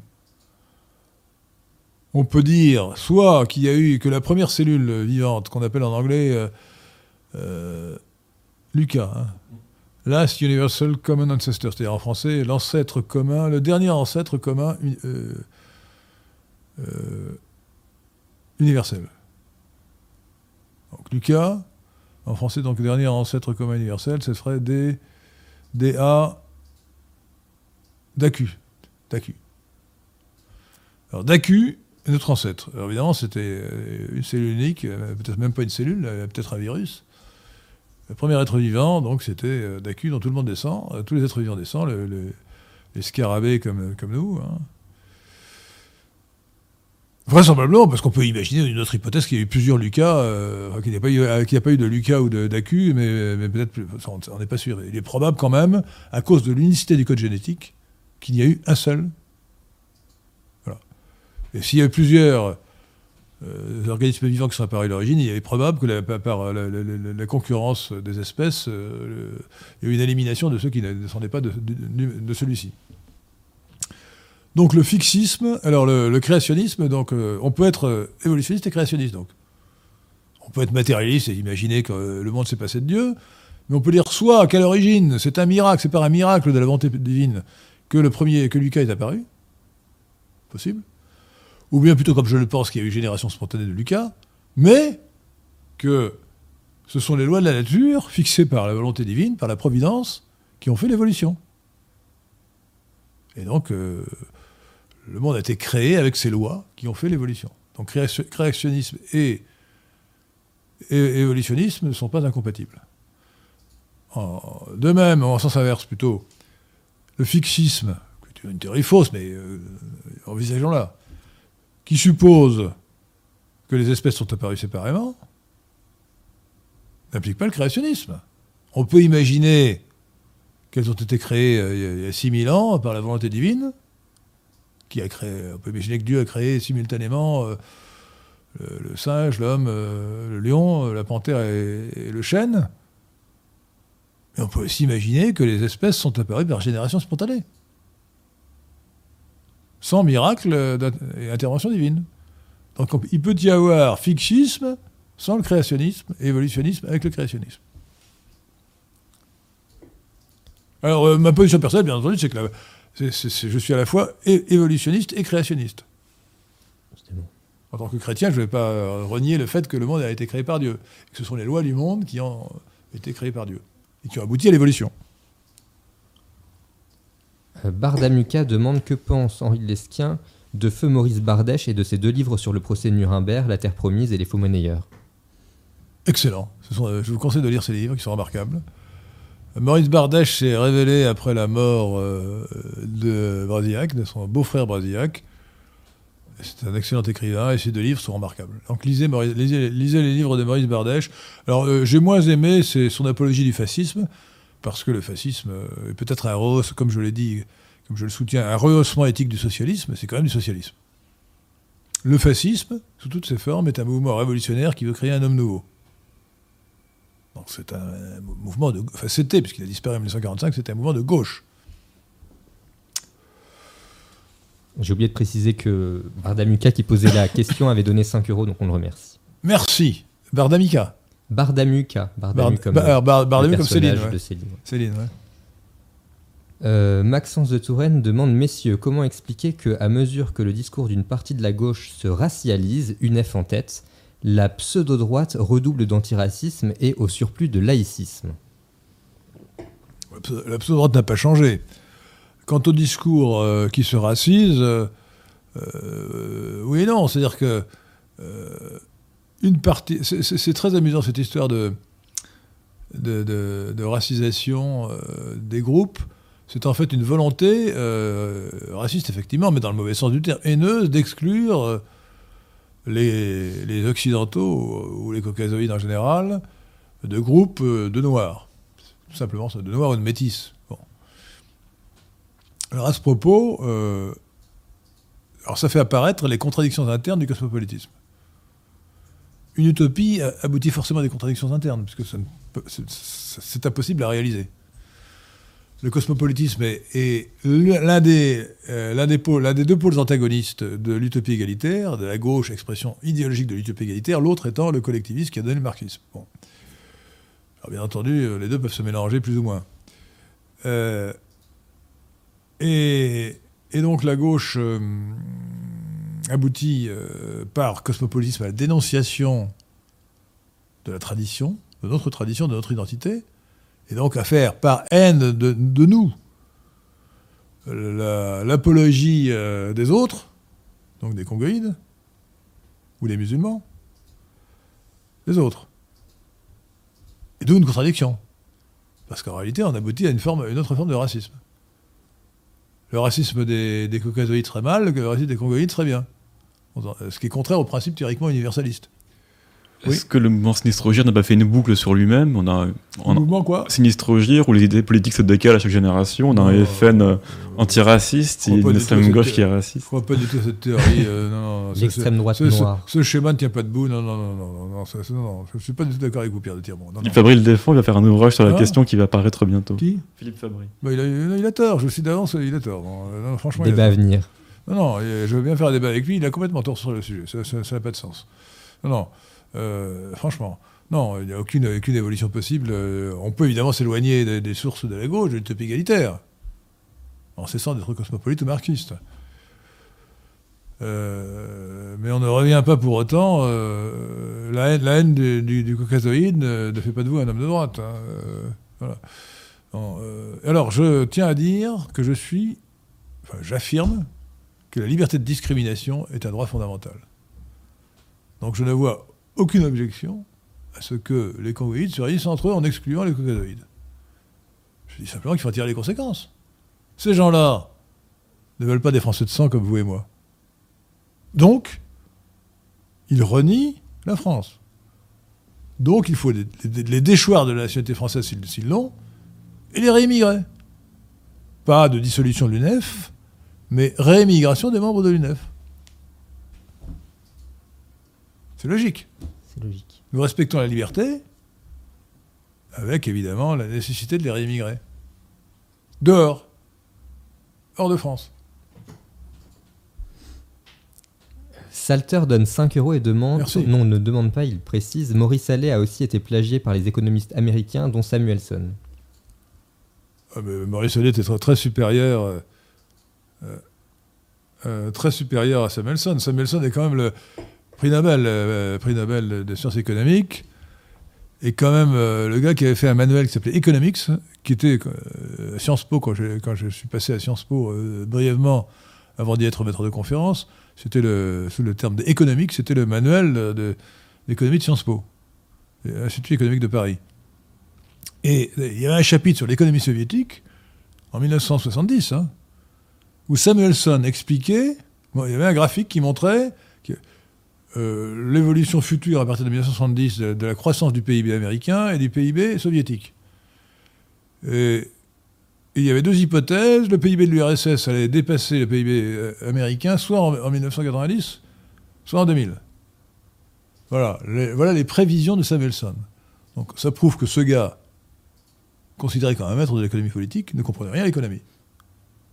Car il aurait su que l'économie, s'il avait, avait été euh, un lecteur de Mises ou de Hayek, ou un disciple de Mises et de Hayek, ou de Bumbawerk, de l'école autrichienne, ou de Maurice Allais, il aurait compris que l'économie soviétique ne fonctionnait pas.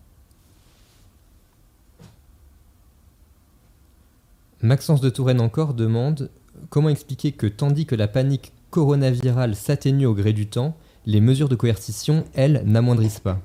Écoutez, je cherche Maxence de Touraine. Je, je- je suis totalement surpris de votre question parce que je ne vois pas que la panique s'atténue. Moi, je vois le contraire. C'est-à-dire, c'est- quand même très frappant. Euh, les gens, je, je précise pour ma part que je connais beaucoup de monde, pas seulement Pierre de Tirmont et, et Maurice Seclin, je connais beaucoup de monde, sans vouloir me vanter. Bon. Je ne connais personne qui soit mort du coronavirus. Je ne connais personne qui soit mort à cause du coronavirus. Personne, zéro. Bon. La plupart des gens à qui j'en parle sont comme moi. Ils ne connaissent personne qui soit mort du coronavirus. Donc ça devrait calmer les gens. Ça fait quand même un an que ça dure. Ils devraient dire que ce n'est pas si dangereux. D'autre part, s'ils écoutent un peu les informations, ils devraient savoir que la moyenne d'âge des morts du coronavirus, c'est 82 ans. L'âge médian, 85 ans. C'est-à-dire que la moitié des gens qui meurent du coronavirus avaient plus de 85 ans. Enfin, des morts attribués au coronavirus. Attribués, attention. Donc il n'y a vraiment pas lieu de s'affoler, quoi. Or, je vois que les gens sont de plus en plus paniquards. Dans la rue hier, pas plus tard qu'hier à Versailles, je me baladais dans la rue, je vois une charmante femme, portait un masque, j'ai regretté parce qu'elle avait l'air très jolie, qui avait un enfant, de, une jolie petite fille de 7 ans, masquée. J'ai dit à cet imbécile, mais à cette sotte, enfin, vous- pauvre enfant, vous la masquez. Ah, mais c'est pour protéger les autres. quelle crétine, mais quelle crétine. Et je vois, quand je, quand je prends souvent le train, bien, j'arrivais à voyager sans masque il y a six mois, maintenant c'est impossible. hein. Ah oui. Impossible. Je me suis fait agresser ben, il y a un mois par un contrôleur, un fou, un fou furieux. Parce que j'avais pas mis le masque sur le nez. Le gars m'a- fait une scène, pas possible. Je vais voir euh, le dernier des médecins que j'ai eu. Bon, euh, au titre de contrôle, il m'a rien trouvé de mal, très bien. Bon. Le gars, j'a- j'avais quand même, je me suis dit, bon, il va m'embêter. J'avais mis le masque dans la salle d'attente, où il n'y avait personne d'autre que moi d'ailleurs. Personne d'autre que moi. J'avais mis le masque sur la bouche, pas sur le nez. Gars m'a dit, mettez le masque sur le, sur le nez. Bon. J'ai dit, ça ne sert à rien. Il Je ne connaissais rien. Je rien. Et puis il m'a dit, d'ailleurs, quand vous serez parti, j'ouvrirai la fenêtre. Alors, il faut savoir, alors c'est quand même un point de, de- de médecine intéressant. Les virus en général, qu'ils soient dangereux ou pas, celui-ci n'est pas très dangereux sauf pour les personnes à risque, je le répète, se transmettent par contact. Contact. Pas par l'air. Évidemment, si Maurice Seclin euh, a le coronavirus, ou, ou le, virus euh, de la grippe, oxymyxovirus, le virus, euh, le virus euh, de la gastroentérite, je ne sais pas son nom, qu'il envoie un postillon. Alors, normalement, s'il envoie un postillon, ça, ne va pas jusque-là, mais il va postillonner ici. Et là, si je mets la main ensuite, là, toc, je vais attraper. je- voilà, si je porte je vais attraper des microbes sur la main, et ensuite, en portant au visage, là, je, pourrais m'affecter. Mais alors, les charlatans vous disent, oui, mais alors, euh, en dehors des postillons, qui sont lourds et qui tombent tout de suite, il y a les micro-gouttelettes invisibles. Micro-gouttelettes, un micron, un un micron de diamètre, minuscule. Le grand savant Raoult a dit que c'était le cas. Bon, il y a des sottises. Non, non, attendez. Il y a des micro-gouttelettes. Mais euh, la question, c'est celle de la dose infectieuse. Les micro-gouttelettes qui peuvent se répandre dans l'atmosphère contiennent des virus, mais la dose infectieuse est très insuffisante. Il ne suffit pas de croiser un microbe pour être infecté. Il faut en, absorber beaucoup d'un seul coup. Je ne sais pas combien, peut-être un million, hein, euh, un million de virus. Si vous attrapez 100, 200, 1000 microbes dans l'air, ça n'aura aucun effet. Peut-être que ça aura un effet sur le test PCR, qui sont trop sensibles, mais ça ne vous rendra pas malade ni contagieux. Donc, euh, donc ce n'est pas par l'air que ça se transmet, ça ne sert à rien, donc le masque ne sert à rien. Il sert simplement à vous empêcher de respirer correctement et à vous réinfecter avec vos propres microbes. Monsieur le clown intelligent donne 5 euros et demande Faut-il avantager financièrement les Français blancs chrétiens épousant des Françaises blanches chrétiennes pour contrer le métissage? Alors, cher monsieur, d'abord en français, on ne dit pas clown, on dit bouffon. Hein? Ou euh, pitre, ou bien euh, euh, le fou du roi, on dit aussi. Bon, enfin, en tout cas, clown est un mot anglais. C'est le bouffon qu'il faut dire. Alors, non, je ne suis pas. Écoutez, euh, non. Il ne faut pas favoriser l'immigration, mais les gens sont libres. Et, si les gens euh, tombent, amoureuses, euh, tombent amoureux d'une japonaise ou, d'une congolaise, eh bien, c'est leur liberté. Il n'y a pas à faire de discrimination, celle-là, elle sera illégitime entre ceux qui tombent amoureuses d'une d'une congolaise et ceux qui tombent amoureuses d'une bretonne. Voilà. Liberté du mariage, ce qui n'est pas liberté de l'immigration. Donc la réponse est non. Bardamuka demande euh, s'il est prévu de réinviter Monsieur Martin Pelletier prochainement. Bah, Moi, je veux bien l'inviter quand il voudra, mais euh, en général, je l'invite quand il sort un bouquin. Comme il, a- il sort un bouquin deux fois par an avec une, une régularité de métronome, euh, et que c'est un, Martin Pelletier est un écrivain remarquable. Bon. Alors, il y a un petit défaut, c'est qu'il s'obstine à ne pas vouloir parler de cosmopolitisme. Euh, alors que l'arc-en-ciel dont il parle, c'est du cosmopolitisme, c'est absolument évident. Mais alors, euh, il croit avoir trouvé quelque chose de nouveau, alors qu'en fait, c'est Diogène le cynique qui avait trouvé la chose avant lui, hein, il y a 3000 2350 ans. Mais Est-ce qu'il défend une subtilité, une différence doctrinale entre l'arc-en-ciel et le cosmopolitisme? Non, mais il le prétend, mais c'est- totalement inexistant. D'ailleurs, je vais lui faire. Il a fait un article dans Rivarol, euh, au-delà du cosmopolitisme, écoutez, euh, qui est intéressant, euh, comme tout ce qu'il écrit, mais qui ne tient pas debout. hein. Je lui répondrai, je vais faire. Je vais dire, trouver le titre de ma réponse, ça s'appelle Arc-en-ciel cosmopolite. L'arc-en-ciel, c'est d'abord la nation arc-en-ciel de Nelson Mandela, typiquement cosmopolite. C'est l'arc-en-ciel de, de LGBT, typiquement cosmopolite. C'est l'arc-en-ciel de Greenpeace, euh, les écolos, typiquement cosmopolite. Voilà. Euh, donc non, c'est évident qu'il n'y a rien dans l'arc-en-ciel de monsieur. Alors en plus, il, commet une erreur. euh, C'est un poète, c'est un écrivain, hein. c'est pas un homme politique. Mon cher ami Martin Pelletier, il commet une grave erreur en reprenant le vocabulaire de l'adversaire.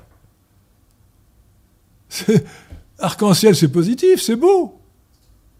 C'est pas parce que l'ennemi s'appelle arc-en-ciel qu'il faut reprendre son vocabulaire. Et il y a un Ouais, chaudron d'or au bout. Ce qui. Hein Il y a un chaudron d'or au, au bout de l'arc-en-ciel. Ah bon Je savais pas ça. Dans la- les légendes irlandaises ou quelque chose comme ça, il y a un, un lutin qui tient. euh, Les procones, ouais. C'est encore Le plus beau. C'est encore plus beau.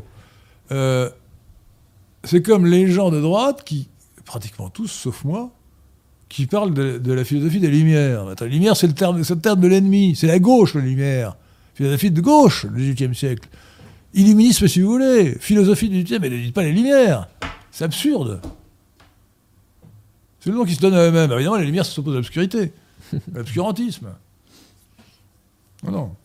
Ça fait trois siècles que c'est. Je, je- j'aimerais bien faire une vidéo, une conférence sur le thème Trois siècles d'errance idéologique de la droite.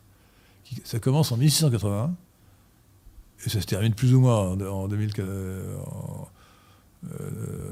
comment dire, en 1980 avec euh, Reagan et Thatcher, mais pas complètement. Alors, ça commence avec qui?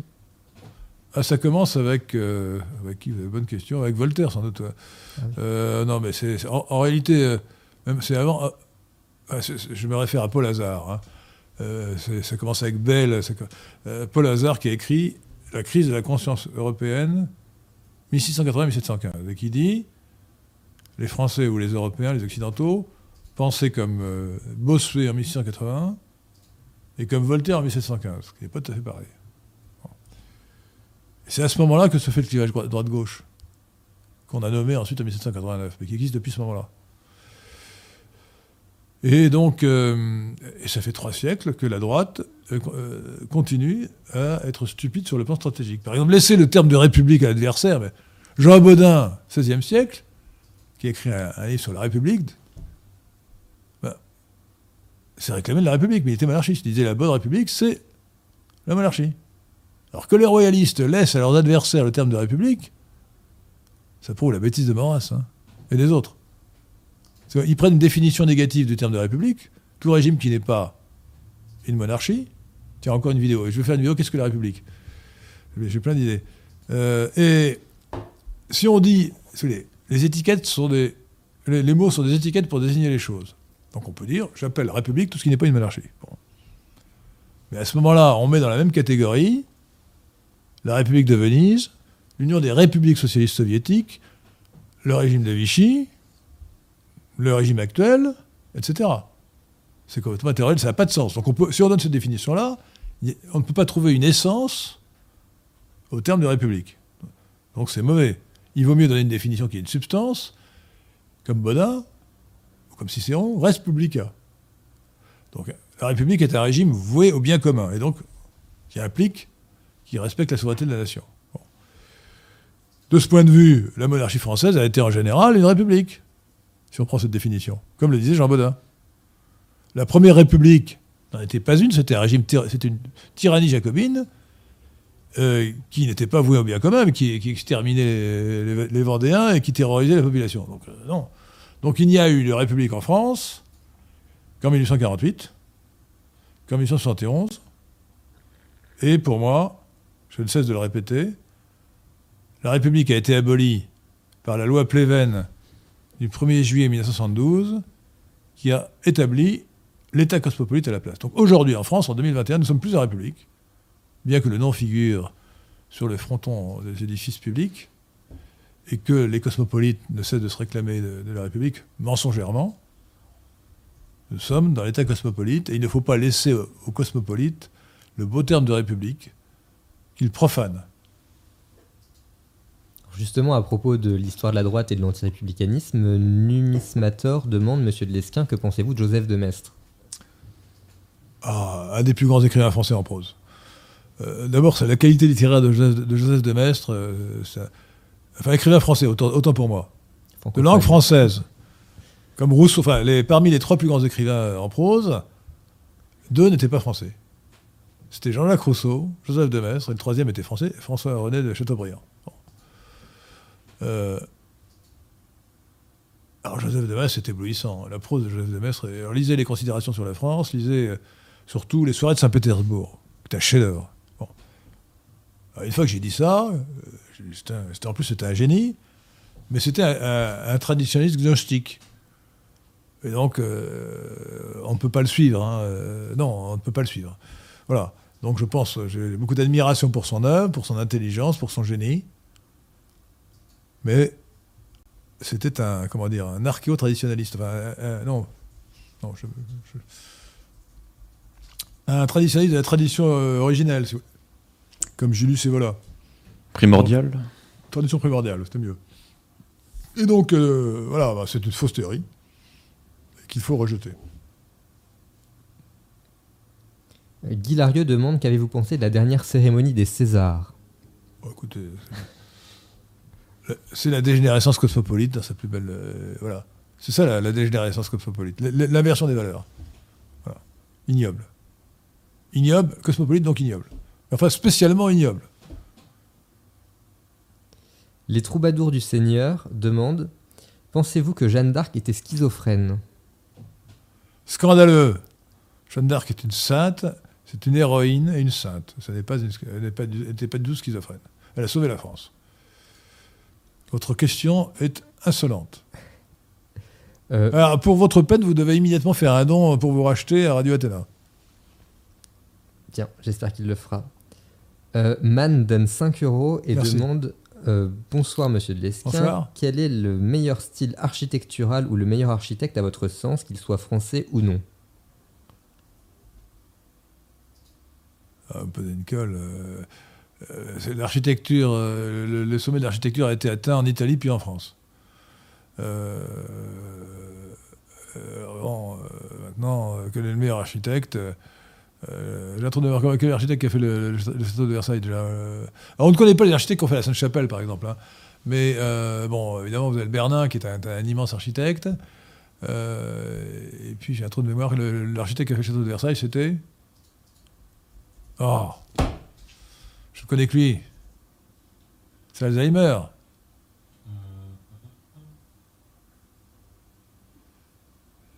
J'attends que Google me donne la réponse. Je vois Jules Ardouin, quelque chose. Ardouin Mansart. Oui, Mansart, c'est ça. Est-ce que c'est lui qui a fait tout le château euh, ou une partie C'est le premier architecte de Louis XIV. Ardouin Mansart, ouais. Probablement. ouais. Voilà, enfin, bon voilà, donc euh, Ardouin Mansart. Euh, euh, Ardouin Mansart ou Ber- le Bernin sont deux. En tout cas, l'architecture classique est évidemment au sommet. Vous la préférez euh, à l'architecture gothique? Enfin, dite gothique, mais qui est en fait l'art français. Non, mais, mais le terme de gothique ne me gêne pas. Bien qu'il ait été inventé par, euh, mépris. euh, euh, écoutez, oui, je préfère l'art classique. Cela dit, la spiritualité de, des cathédrales gothiques, quand on est à l'intérieur, l'emporte sur la, celle des, églises ou cathédrales classiques. Oui. Je ne dis pas baroque. Baroque, c'est, c'est le vocabulaire de, de la critique d'art, euh, de l'histoire de l'art euh, allemande, que- qui a été malheureusement reprise en France, c'est d'art classique. quoi. Euh, PJ demande Selon vous, est-ce que l'armée et l'économie chinoise sont aussi solides qu'ils le prétendent? Sûrement pas. Je n'ai pas d'informations particulières. Je sais simplement que dans tous les domaines, la Chine est surfaite. Voilà. C'est un vaste sujet. Euh, je soutiens que pour connaître le PIB ré- réel de la Chine, il faut sans doute diviser les chiffres officiels par le facteur pi. Pi, c'est 3,1416. Hein. C'était, c'était le, facteur qu'il fallait appliquer à l'économie soviétique, par exemple. hein. Euh, l'économie soviétique était estimée officiellement par la CIA à 45% du PIB américain. D'où les, projections euh, de ce charlatan de Samuelson, je parlais tout à l'heure. Et après l'effondrement de l'Union soviétique, il y avait un grand colloque d'économistes ex-soviétiques qui ont reconnu que euh, le PIB réel était de 15%, trois fois moins, facteur pi. Donc je pense que c'est aussi vrai pour la Chine. Je reviens en arrière. Louis, Louis Levaux aussi, l'architecte de Versailles, peut-être le plus important. Le, le Levo, peut-être, ouais.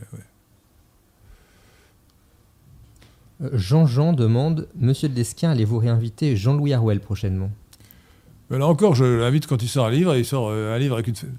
Comme, comme Martha Pelletier, Ouais. euh, c'est un bon écrivain. Euh, mais c'est surtout un, un penseur. euh, les Jean-Louis Harwell avec Pierre Manant, sans doute, sont les deux meilleurs penseurs de la France actuelle. hein. Donc il est, il est remarquable. Donc euh, tous ses livres sont excellents. Pierre Manant, qui n'a pas fait un livre euh, ses sur les musulmans récemment? Deux, oui, mais je ans? ne connais pas. Je n'ai pas de. de- je- J'invite très bien Pierre Manant si vous voulez venir ici, mais euh, je n'ai pas, ce- je n'ai pas de, de lien avec lui. Je ne le connais pas. De connexion. Euh, Maxence de Touraine demande Cher Henri, pensez-vous, que pensez-vous des populistes d'Asie comme en Inde, aux Philippines, en Birmanie et au Sri Lanka? Alors, j'ai une grande admiration pour Narendra Modi. Pour moi, c'est le sommet du populisme. J'ai moins apprécié la façon dont il a, euh, dont il a euh, traité l'épidémie de coronavirus, parce il a, il a, il- a, confiné 1,2 milliard de personnes. J'ai en- tendance, comme je l'aime bien, comme je l'admire, à lui trouver une excuse. Euh, je pense qu'il en a profité pour euh, renforcer l'unité de l'Inde, qui est extrêmement hétérogène, et pour renforcer son autorité. C'est un grand homme, et c'est euh, l'idéal. donc il dirige le BJP, le, Bharatiya Janata Party, qui, comme vous le savez, alors ça veut dire le parti du peuple indien. Euh, Bharat, c'est l'Inde. hein. Euh, nous appelons, nous, appelons l'Inde Inde parce que, par euh, synecdoque, la figure du style qui, consiste à appeler le tout par la partie ou la partie par le tout, à cause de la province du Sindh, que les Persans connaissaient, puisque le Sindh, c'est évidemment à l'ouest. Et c'est devenu l'Inde parce que les Persans ont transformé le S en, en E, en H plutôt, Hind. Et ensuite, c'est arrivé chez nous par l'agressement. Donc le Bharatiya Janata Party, qui, comme vous le savez, le parti politique, c'est une émanation du... comment ça s'appelle déjà le, le RSS, le Rashtriya Swayam Sevang Sang. Non, le Rashtriya Swayam Sevak Sang. C'est-à-dire l'union des volontaires pour la patrie. Ou le rassemblement des volontaires pour la patrie. Alors, pour savoir ce que c'est que le RSS, imaginez le parti Civitas, qui est un parti euh, théocratique euh, dirigé par un Belge, bien qu'il soit français, Imaginez euh, qu'au lieu d'avoir 300 personnes comme Civitas, il y en ait 30 millions. 30 millions de membres. Qu'au lieu d'avoir une doctrine nulle comme le Civitas, il y a une doctrine forte, fondée sur la tradition, et vous avez, vous avez le RSS. C'est un membre du RSS d'ailleurs qui a assassiné Gandhi, parce qu'au cas où vous ne le sauriez pas, Gandhi était considéré par les vrais hindous comme un traître à la cause hindoue. Vous voyez Godse, je crois, quelque chose comme ça. Bah, il voulait abandonner les traditions. Voilà, il était contre les castes. L'hindouisme est fondé sur les Varnas et les Jati. Les Varnas, les grandes castes. Voilà. C'est la tradition arya, visant à empêcher le métissage. Euh, donc voilà, Narendra Modi, admiration totale. Euh, légèrement écorné par sa politique euh, coronavirale.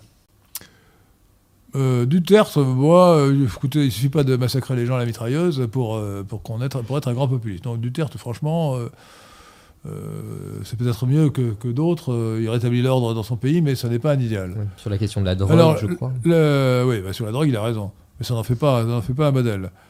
Euh, alors je vois mal, franchement, je suis mal la politique du Sri Lanka, c'est-à-dire de Ceylan. Je ne sais pas trop quoi en dire. ils ont liquidé ou à régler la question islamique, puisqu'ils ont une population de 5 ou 10% de musulmans. Euh, animés, enfin, infiltrés par des mouvements euh, islamistes, terroristes. Euh, j'avoue que bien qu'ils ne fussent pas des Arias, mais des, mais, des Dravidiens, j'avais une certaine sympathie pour les, les tigres de l'Ilam. Oui. Qui était, qui, était, donc le mouvement indépendantiste des Tamouls du nord de, de, Ceylan, qui faisait 20% de la population, et qui ont été écrasés par les, par Singalais bouddhistes, qui eux sont des Arias qui parle d'une Angaria. Euh, et les, tigres de l'Ilam n'ont pas été aidés par, euh, par leur, frère de race ou frère d'ethnie euh, du, Tamil Nadu, qui sont 50 millions pourtant, hein, qui auraient pu les aider. Bon, ils ne l'ont pas fait. L'Inde a laissé tomber les tigres de l'Ilam, mais ça a été une, une page héroïque de l'histoire du monde. Alors, au passage, je vous que ce sont les tigres de l'Ilam qui ont inventé les, kamikazes, les, attentats suicides, qui ont été ensuite copiés par les musulmans. Le kamikaze, il faut dire kamikaze en japonais, pas kamikaze, kamikaze, euh, ce n'était pas du tout une tradition musulmane. Donc, euh, les islamistes ont copié les, tigres de l'Ilam, qui, n'ont pas de leur invention. Et par exemple, c'est un, tigre de l'Ilam, une tigresse d'ailleurs devrais-je dire, qui a tué Rajiv Gandhi, Premier ministre de l'Inde à l'époque, en lui apportant des fleurs et en se faisant sauter avec lui. Attentat suicide. Il visait quand même des, des, personnalités importantes et pas des innocents comme le font. Euh, Alors sur la Birmanie, euh, les journaux ne nous, informent pas. Je ne dis pas qu'ils nous informent, mais on ne comprend pas pourquoi il y a eu ce coup d'État. Euh, qu'est-ce qui a amené euh, l'armée birmane à prendre le pouvoir? Alors, est-ce que c'est sur la question des ethnies? Parce que vous savez, vous savez, vous ne savez pas, mais la Birmanie, Myanmar, si vous préférez, est un État multiethnique. les Birmans, proprement dit, qui doivent faire seulement 60% de la population, veulent absolument conserver leur pouvoir sur l'ensemble de la population, et ils sont en guerre depuis toujours, au moins depuis 50 ans, avec les Chines, avec les Karen, euh, avec les... Alors, ils, ont, ils se sont débarrassés des Rohingyas, mais ils ont, euh, à la place des Rohingyas, dans la province de l'Arakan, euh, côté du Pakistan, ils ont un mouvement de libération de l'Arakan. Alors là, ce sont des... Ce sont aussi des mongoloïdes bouddhistes, mais les Arakanais ne se considèrent pas comme des, comme des Birmans. Voilà, donc euh, si, si vraiment euh, ce, cette dictature, euh, ce coup d'État vise à défendre l'unité birmane, je ne peux pas euh, trouver ça antipathique. Bien que je puisse dire aussi, après tout, que comme je ne suis pas birman, que euh, je, je pourrais être pour l'indépendance des Karen, l'indépendance des Chine, l'indépendance des Arakanais, après tout, moi ça ne me concerne pas. hein. Ni vous, ni les Français. C'est vrai. Voilà. Mais j'avais quand même fait un article, une vidéo style Rohingya, que vous trouverez sur mon site ma chaîne YouTube, Henri Delesquin, euh, où j'expliquais que les, les- les Rohingyas étaient des immigrés euh, plus ou moins clandestins, euh, agressifs et musulmans, et donc la Birmanie avait parfaitement le droit de s'en débarrasser. De les réémigrer. Alexis demande si vous avez lu Christopher Lash et ce que vous en pensez. pas beaucoup de bien, si vous voulez. Christopher Lash, il à la fois. Il n'est pas totalement inintéressant, dans son histoire de narcissisme ne vaut pas grand-chose. Euh, il se réclame du marxisme. C'est un néo-marxiste et néo-psychanalyste. C'est-à-dire qu'il se réfère à deux, théories ou deux, théories charlatanesques, le marxisme et la psychanalyse. Donc ça n'a qu'un intérêt limité. Et j'observe que euh, c'est très, très révélateur des, des candaules, c'est-à-dire des gens de droite qui veulent se faire bien voir de la gauche, de vouloir absolument euh, sortir des auteurs de gauche pour dire ah, mais ils sont très bien ceux-là. Par exemple, je viens de polémiquer sur Facebook avec un gars qui se réclamait de deux bords, hein, que tu une ordure cosmopolite de la plus belle espèce. Euh, bon, euh, C'est un bon écrivain aussi. je sais pas si c'est un bon écrivain, mais bon, c'est une ordure cosmopolite de, la- de la pire espèce. Et donc se réclamer de deux bords contre des de droite, c'est de la stupidité, pour ne pas dire euh, autre chose, en barre. Voilà. Non, donc là, je laissais tomber. Lâchez, lâ- lâchez, lâche.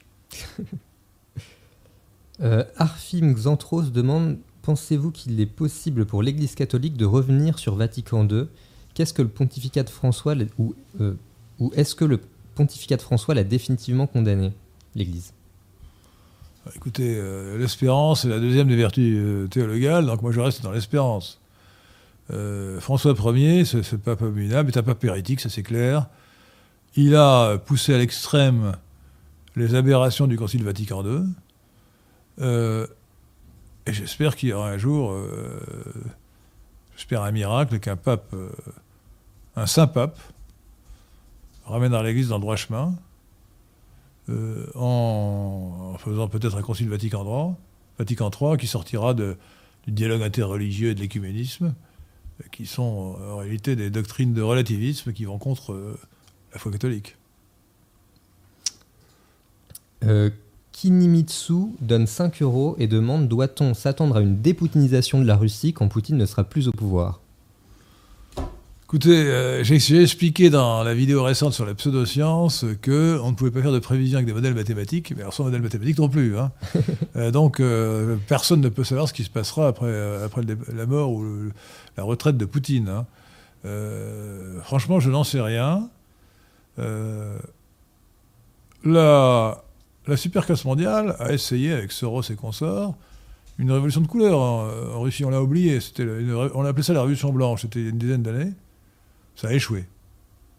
Euh, Poutine a immédiatement réagi. Mais ce qui peut se passer, si vous voulez, c'est que Poutine tombe malade, comme avant lui Ben Ali ou Moubarak. Parce que le- le- les révolutions euh, réussissent, pour certaines circonstances, disons, euh, de base, hein, euh, un mécontentement, des difficultés économiques, etc., sociales. Il faut encore que celui qui est à la tête de l'État ne réagisse pas comme il faut. Il faut avoir un crétin incapable comme Louis XVI, on a c'est 1789. Il faut avoir un crétin, un crétin incapable comme Nicolas II, on a 1917. Imaginez qu'on a eu Ivan le Terrible ou Pierre le Grand à la place de Nicolas II, vous n'aurez pas eu 1917 et le, et- et- et le communisme, et le marxisme euh, soviétique. Imaginez qu'au lieu Louis XVI, vous avez eu euh, Louis XI, euh, Henri IV, euh, Saint-Louis même, qui pourtant était, gentil. Vous n'aurez jamais de révolution. Voilà. Il y avait des changements, mais pas de révolution. Donc, on peut imaginer que, ça c'est la pire hypothèse, que Poutine s'accrochant à son poste, les Lavrov et consorts, qui sont en fait des cosmopolites ou des candoles, euh, laissent libre cours à une autre révolution de couleur, fomentée par la superclasse mondiale, qui emportera le régime. Voilà.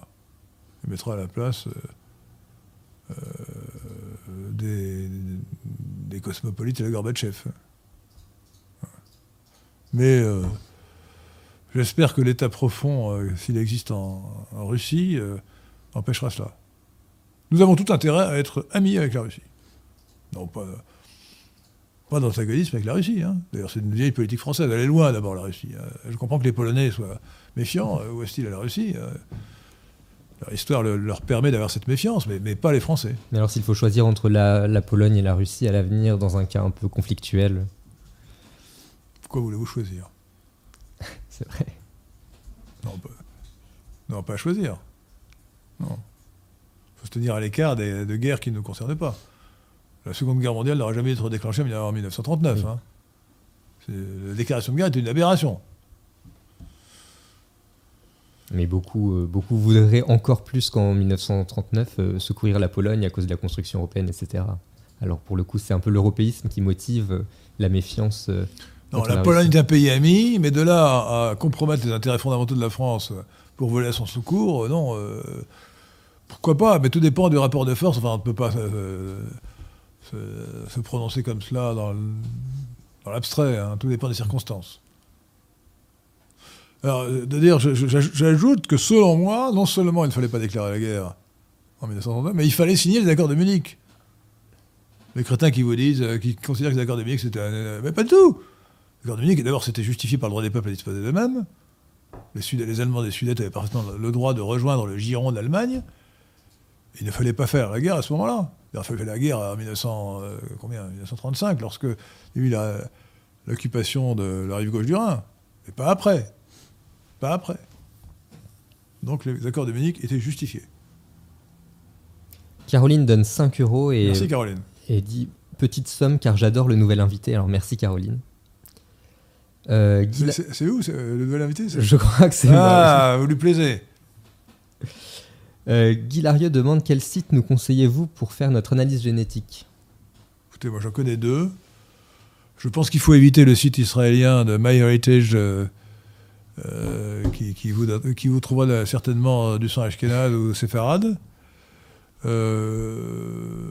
crois que le plus complet, c'est hygienea.com. Non, c'est non, non, c'est c'est 23etmoi.com. Hygienea.com n'est pas mal, mais euh, 23etmoi.com est le, plus complet, c'est celui qui a la base de données la plus large.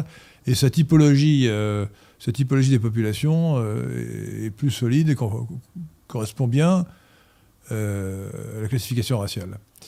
Euh, cela dit, on a prétendu, je ne sais pas si c'est vrai, que 23 et moi, qui est dirigé par une, juive qui est la femme euh, du juif euh, qui a fondé Google, euh, s'amusait euh, lorsque un suprémaciste ou raciste américain euh, faisait faire son analyse génétique, à lui inventer des ancêtres congoïdes. Je vous le signale, je n'ai pas vérifié. J'ai vu ça. J'ai vu ça. C'est rigolo, mais ils sont, hein, ils sont capables. Voilà. Enfin, donc 23mois.com, euh, bon, voilà. Alors, si vous avez des enfants, donc ça suppose que vous n'ayez pas 20 ans, mais plutôt mais davantage, encore qu'à 20 ans, on peut avoir des enfants. Euh, ce qui est bien, vous pourrez, en faisant faire des, des génétiques à vos enfants, vous pourrez vérifier que vous êtes bien le père. Bon, j'avais aucun doute, mais bon, c'est toujours, toujours sympathique d'avoir la confirmation. Xentor demande euh, Trouvez-vous cela normal qu'il y ait de l'anglais sur une carte d'identité française? De plus, il n'y a même pas le drapeau français dessus. Il parle de la nouvelle carte euh, qui va être. euh, qui va être. euh, va Scandaleux. remplacer la précédente. C'est scandaleux qu'il y, ait y euh, une langue étrangère sur notre carte d'identité. Mais ça, c'est Macron. Ah oui. C'est une horreur. Tout sauf Macron. Oui, c'est scandaleux. Thomas DH demande qui sont les cinq plus grands compositeurs de l'histoire. Écoutez, je- je- je- bon. Euh, bah, le plus grand français, c'est Debussy. Euh, ensuite, je mettrais bien. euh, je- si je mets trois français, c'est Rameau et Berlioz. Peut-être pas Bizet. non, Ber- euh, Rameau, Rameau, Berlioz et, et Debussy. Debussy est un peu sans doute le plus grand. Et puis Wagner, bien sûr, Mozart, Verdi, Vivaldi. Vivaldi. Alors, ça en fait plus de cinq. Vivaldi. Mais non, vous connaissez la blague. Quel est le, com- le- le compositeur le plus, le plus apprécié Pas le, pas le plus grand, le plus apprécié.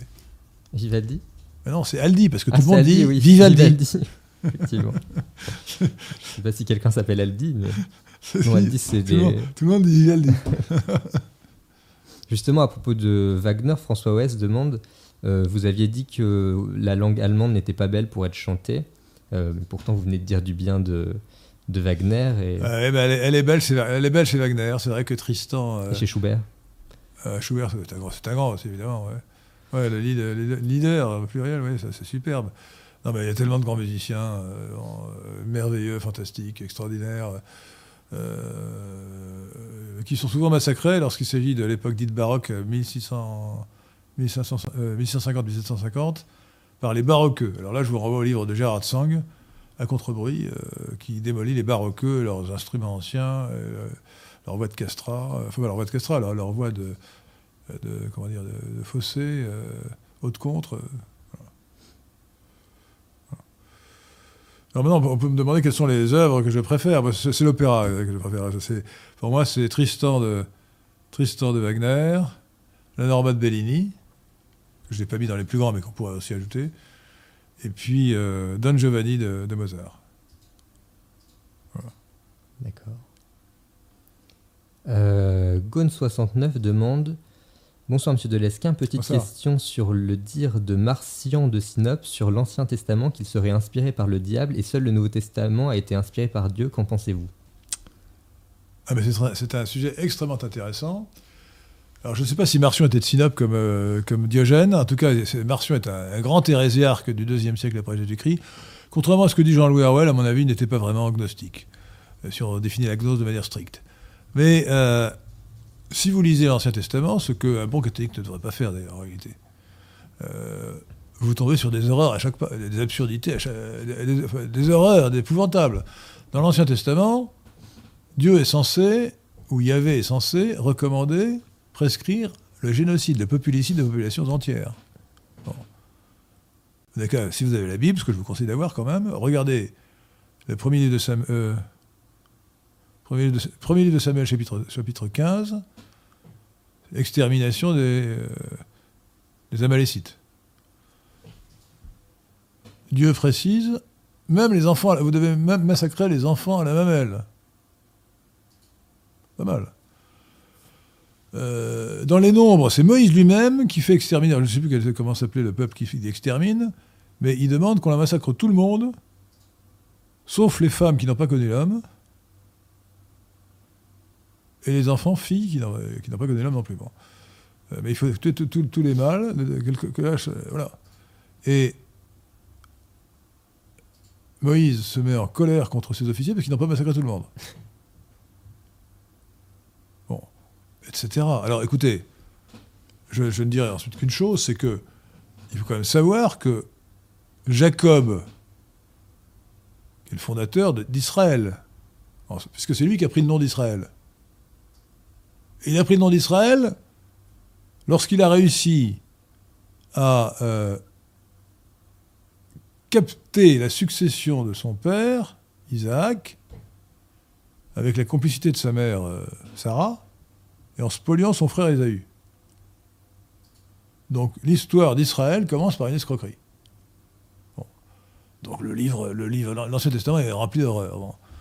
Alors j'ai risqué un article qui m'a valu un procès que j'ai gagné d'ailleurs, euh, que vous verrez sur le site lesquin.fr qui s'appelle euh, euh, Un point de vue catholique ou l'analyse analyse catholique de, judaïsme de l'Ancien Testament. Donc je suis semi-martionnite. hein. Pas martionnite parce que je serais hérétique. Mais j'adopte la thèse de saint Augustin sur laquelle il y a deux sens dans l'Ancien Testament, le sens littéral qui est abominable, et puis un sens, euh, euh, un sens euh, interprétatif, allégorique. Et je, je, je- je- conclus que finalement, si Dieu a choisi ce peuple pour être le peuple élu, avant le Christ, et pour qu'il soit celui qui verra la naissance du Christ, c'est pour montrer qu'on pouvait sauver même le peuple le plus abject. Ouais. Une sorte de démonstration. Tous les peuples peuvent être sauvés, même celui-là. Avec tous les crimes dont ils se vantent. Parce que beaucoup de peuples ont commis, ont commis des, des, des, populicides, mais le seul peuple, à ma connaissance, qui se vante des populicides qu'il a commis, c'est celui-là. Les Turcs euh, ont commis beaucoup plus de populicides réels et, et ben, Erdogan prétend que non, il n'en a jamais commis un, même pas les Arméniens. Seulement dans le contexte diplomatique, parce que quand on parle avec un Turc, parfois, euh, dans un contexte plus privé, il s'en vante. Bon. Donc, euh, donc voilà, ma, ma thèse c'est ça, c'est que euh, le, le, le, les livres saints euh, de l'Ancien Testament sont à prendre avec des pincettes et à interpréter, et ne pas mettre entre, entre, toutes les mains, et qu'ils ne trouvent leur sens qu'avec le Nouveau Testament et, là, et le message du Christ. Euh, qui, a qui, a transformé euh, un message raciste en message universaliste, sachant que pour un chrétien qui n'est pas hérétique, euh, l'Église est le verrou Israël. Le, le, le, peuple élu, c'est maintenant, c'est l'Église. Euh, voilà, j'ai répondu. Donc Marcion est un hérétique, mais qui a quand même mis le doigt sur un problème réel. C'est l'antagonisme, l'opposition évidente entre l'Ancien et le Nouveau Testament.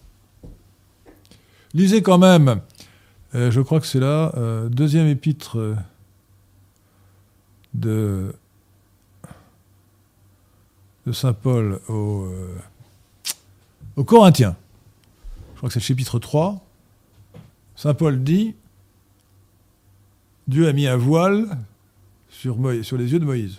Donc c'est une condamnation de l'interprétation de l'Ancien Testament faite par les Juifs de l'époque et a fortiori plus tard pour les juifs d'aujourd'hui qui sont, comme vous le savez, il faut le dire et le répéter, le judaïsme actuel est celui des pharisiens dont parle l'Évangile.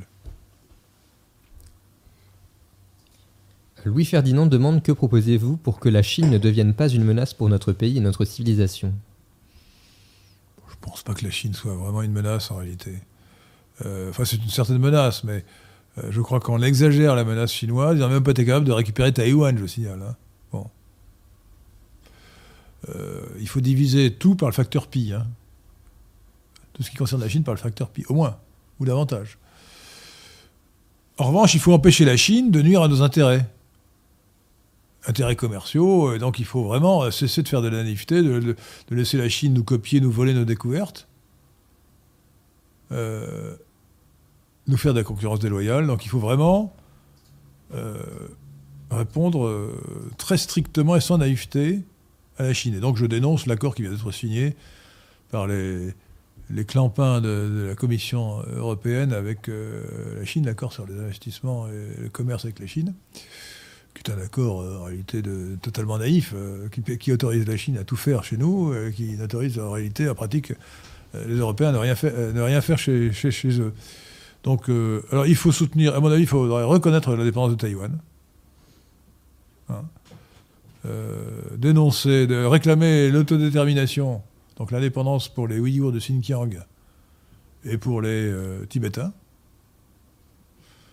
Sachant que pour les Ouïghours, je suis un peu partagé parce que les Chinois nous vengent des Tokariens. Parce que vous savez, vous ne savez pas, mais les Ouïghours qui occupent le Xinjiang actuel, au 9e siècle après Jésus-Christ, ont exterminé nos cousins Arya ou Indo-Européens Tokariens, qui avaient créé une belle civilisation, annexe de la civilisation indienne d'ailleurs, euh, voilà, et qui ont disparu, exterminés par les Turcs, les Turcs ouïghours.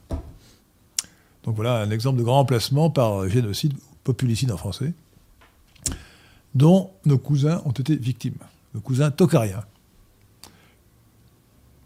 Vous connaissez les tokariens, j'espère hein Les Hittites et les tokariens J'en ai entendu parler grâce à vous. Ah, ah, il, faut, il faut avoir une pensée pour les tokariens, c'est parce que c'était une belle civilisation. Euh, et ensuite, il faut, il faut absolument appuyer euh, toutes les puissances euh, du sud-est asiatique et les États-Unis pour lutter contre les prétentions de la Chine dans la mer, de, dans la mer dite de Chine. Voilà.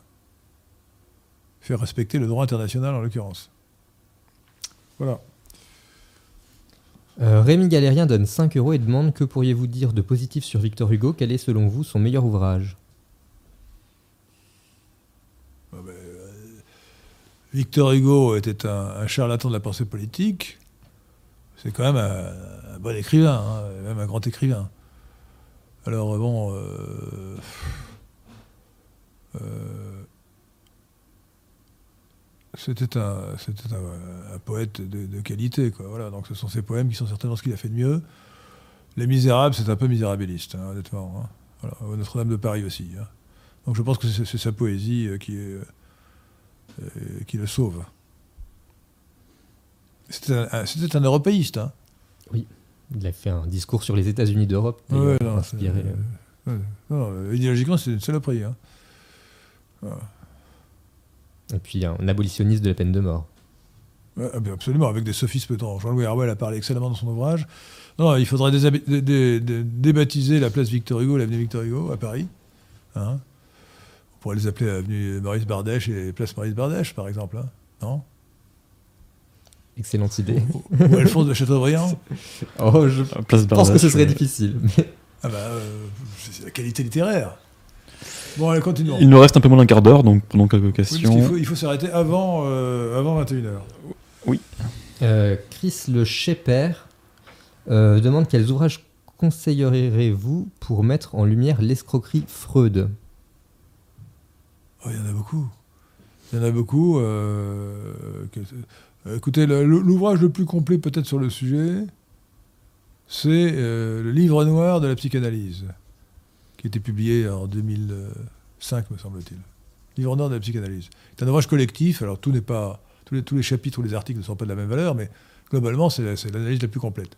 Lisez le livre, difficilement trouvable, je crains, il a été édité en Belgique, de Benesto, Jacques Benesto, E B-E-N-E-S-T-A-U, T-E-A-U, qui s'appelle le, mensonge freudien, qui raconte que Freud a absolument tout inventé, hein, tout inventé.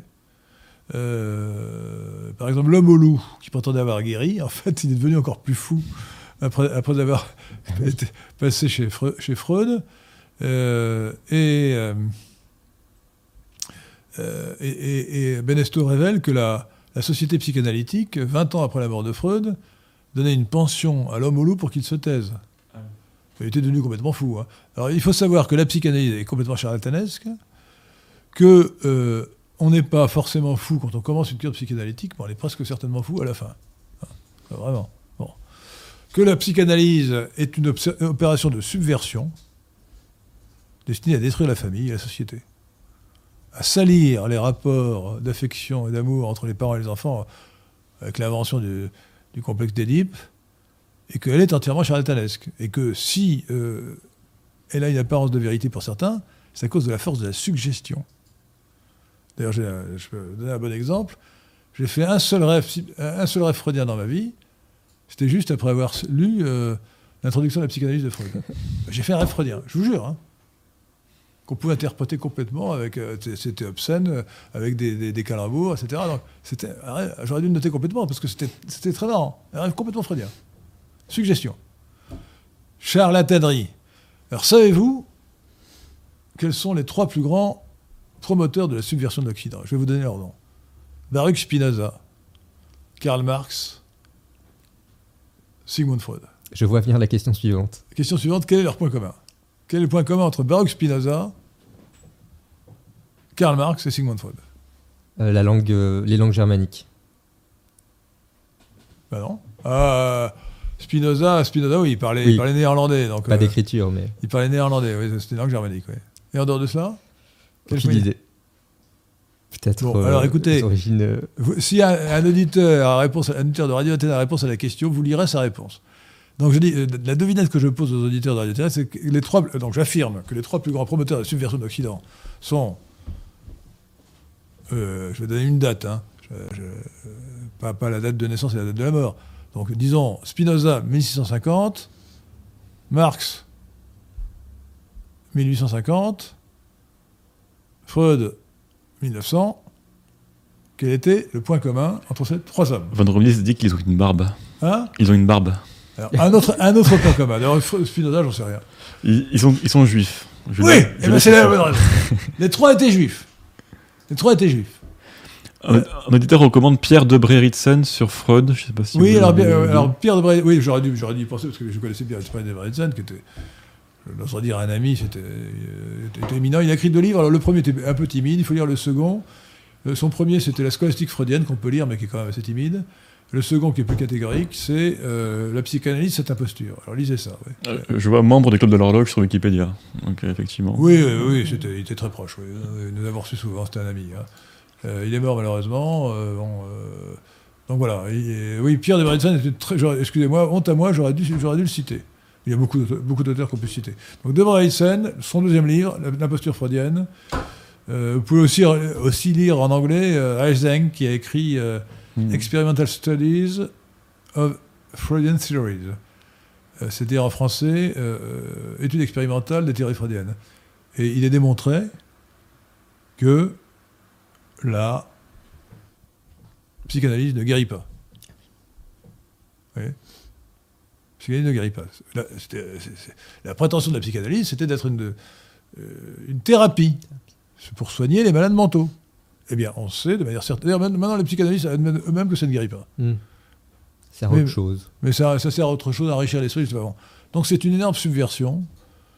Euh, et tout auteur qui se réclame de la psychanalyse est soit un imbécile, soit un gogo. Ou un gogoï, devrais-je dire.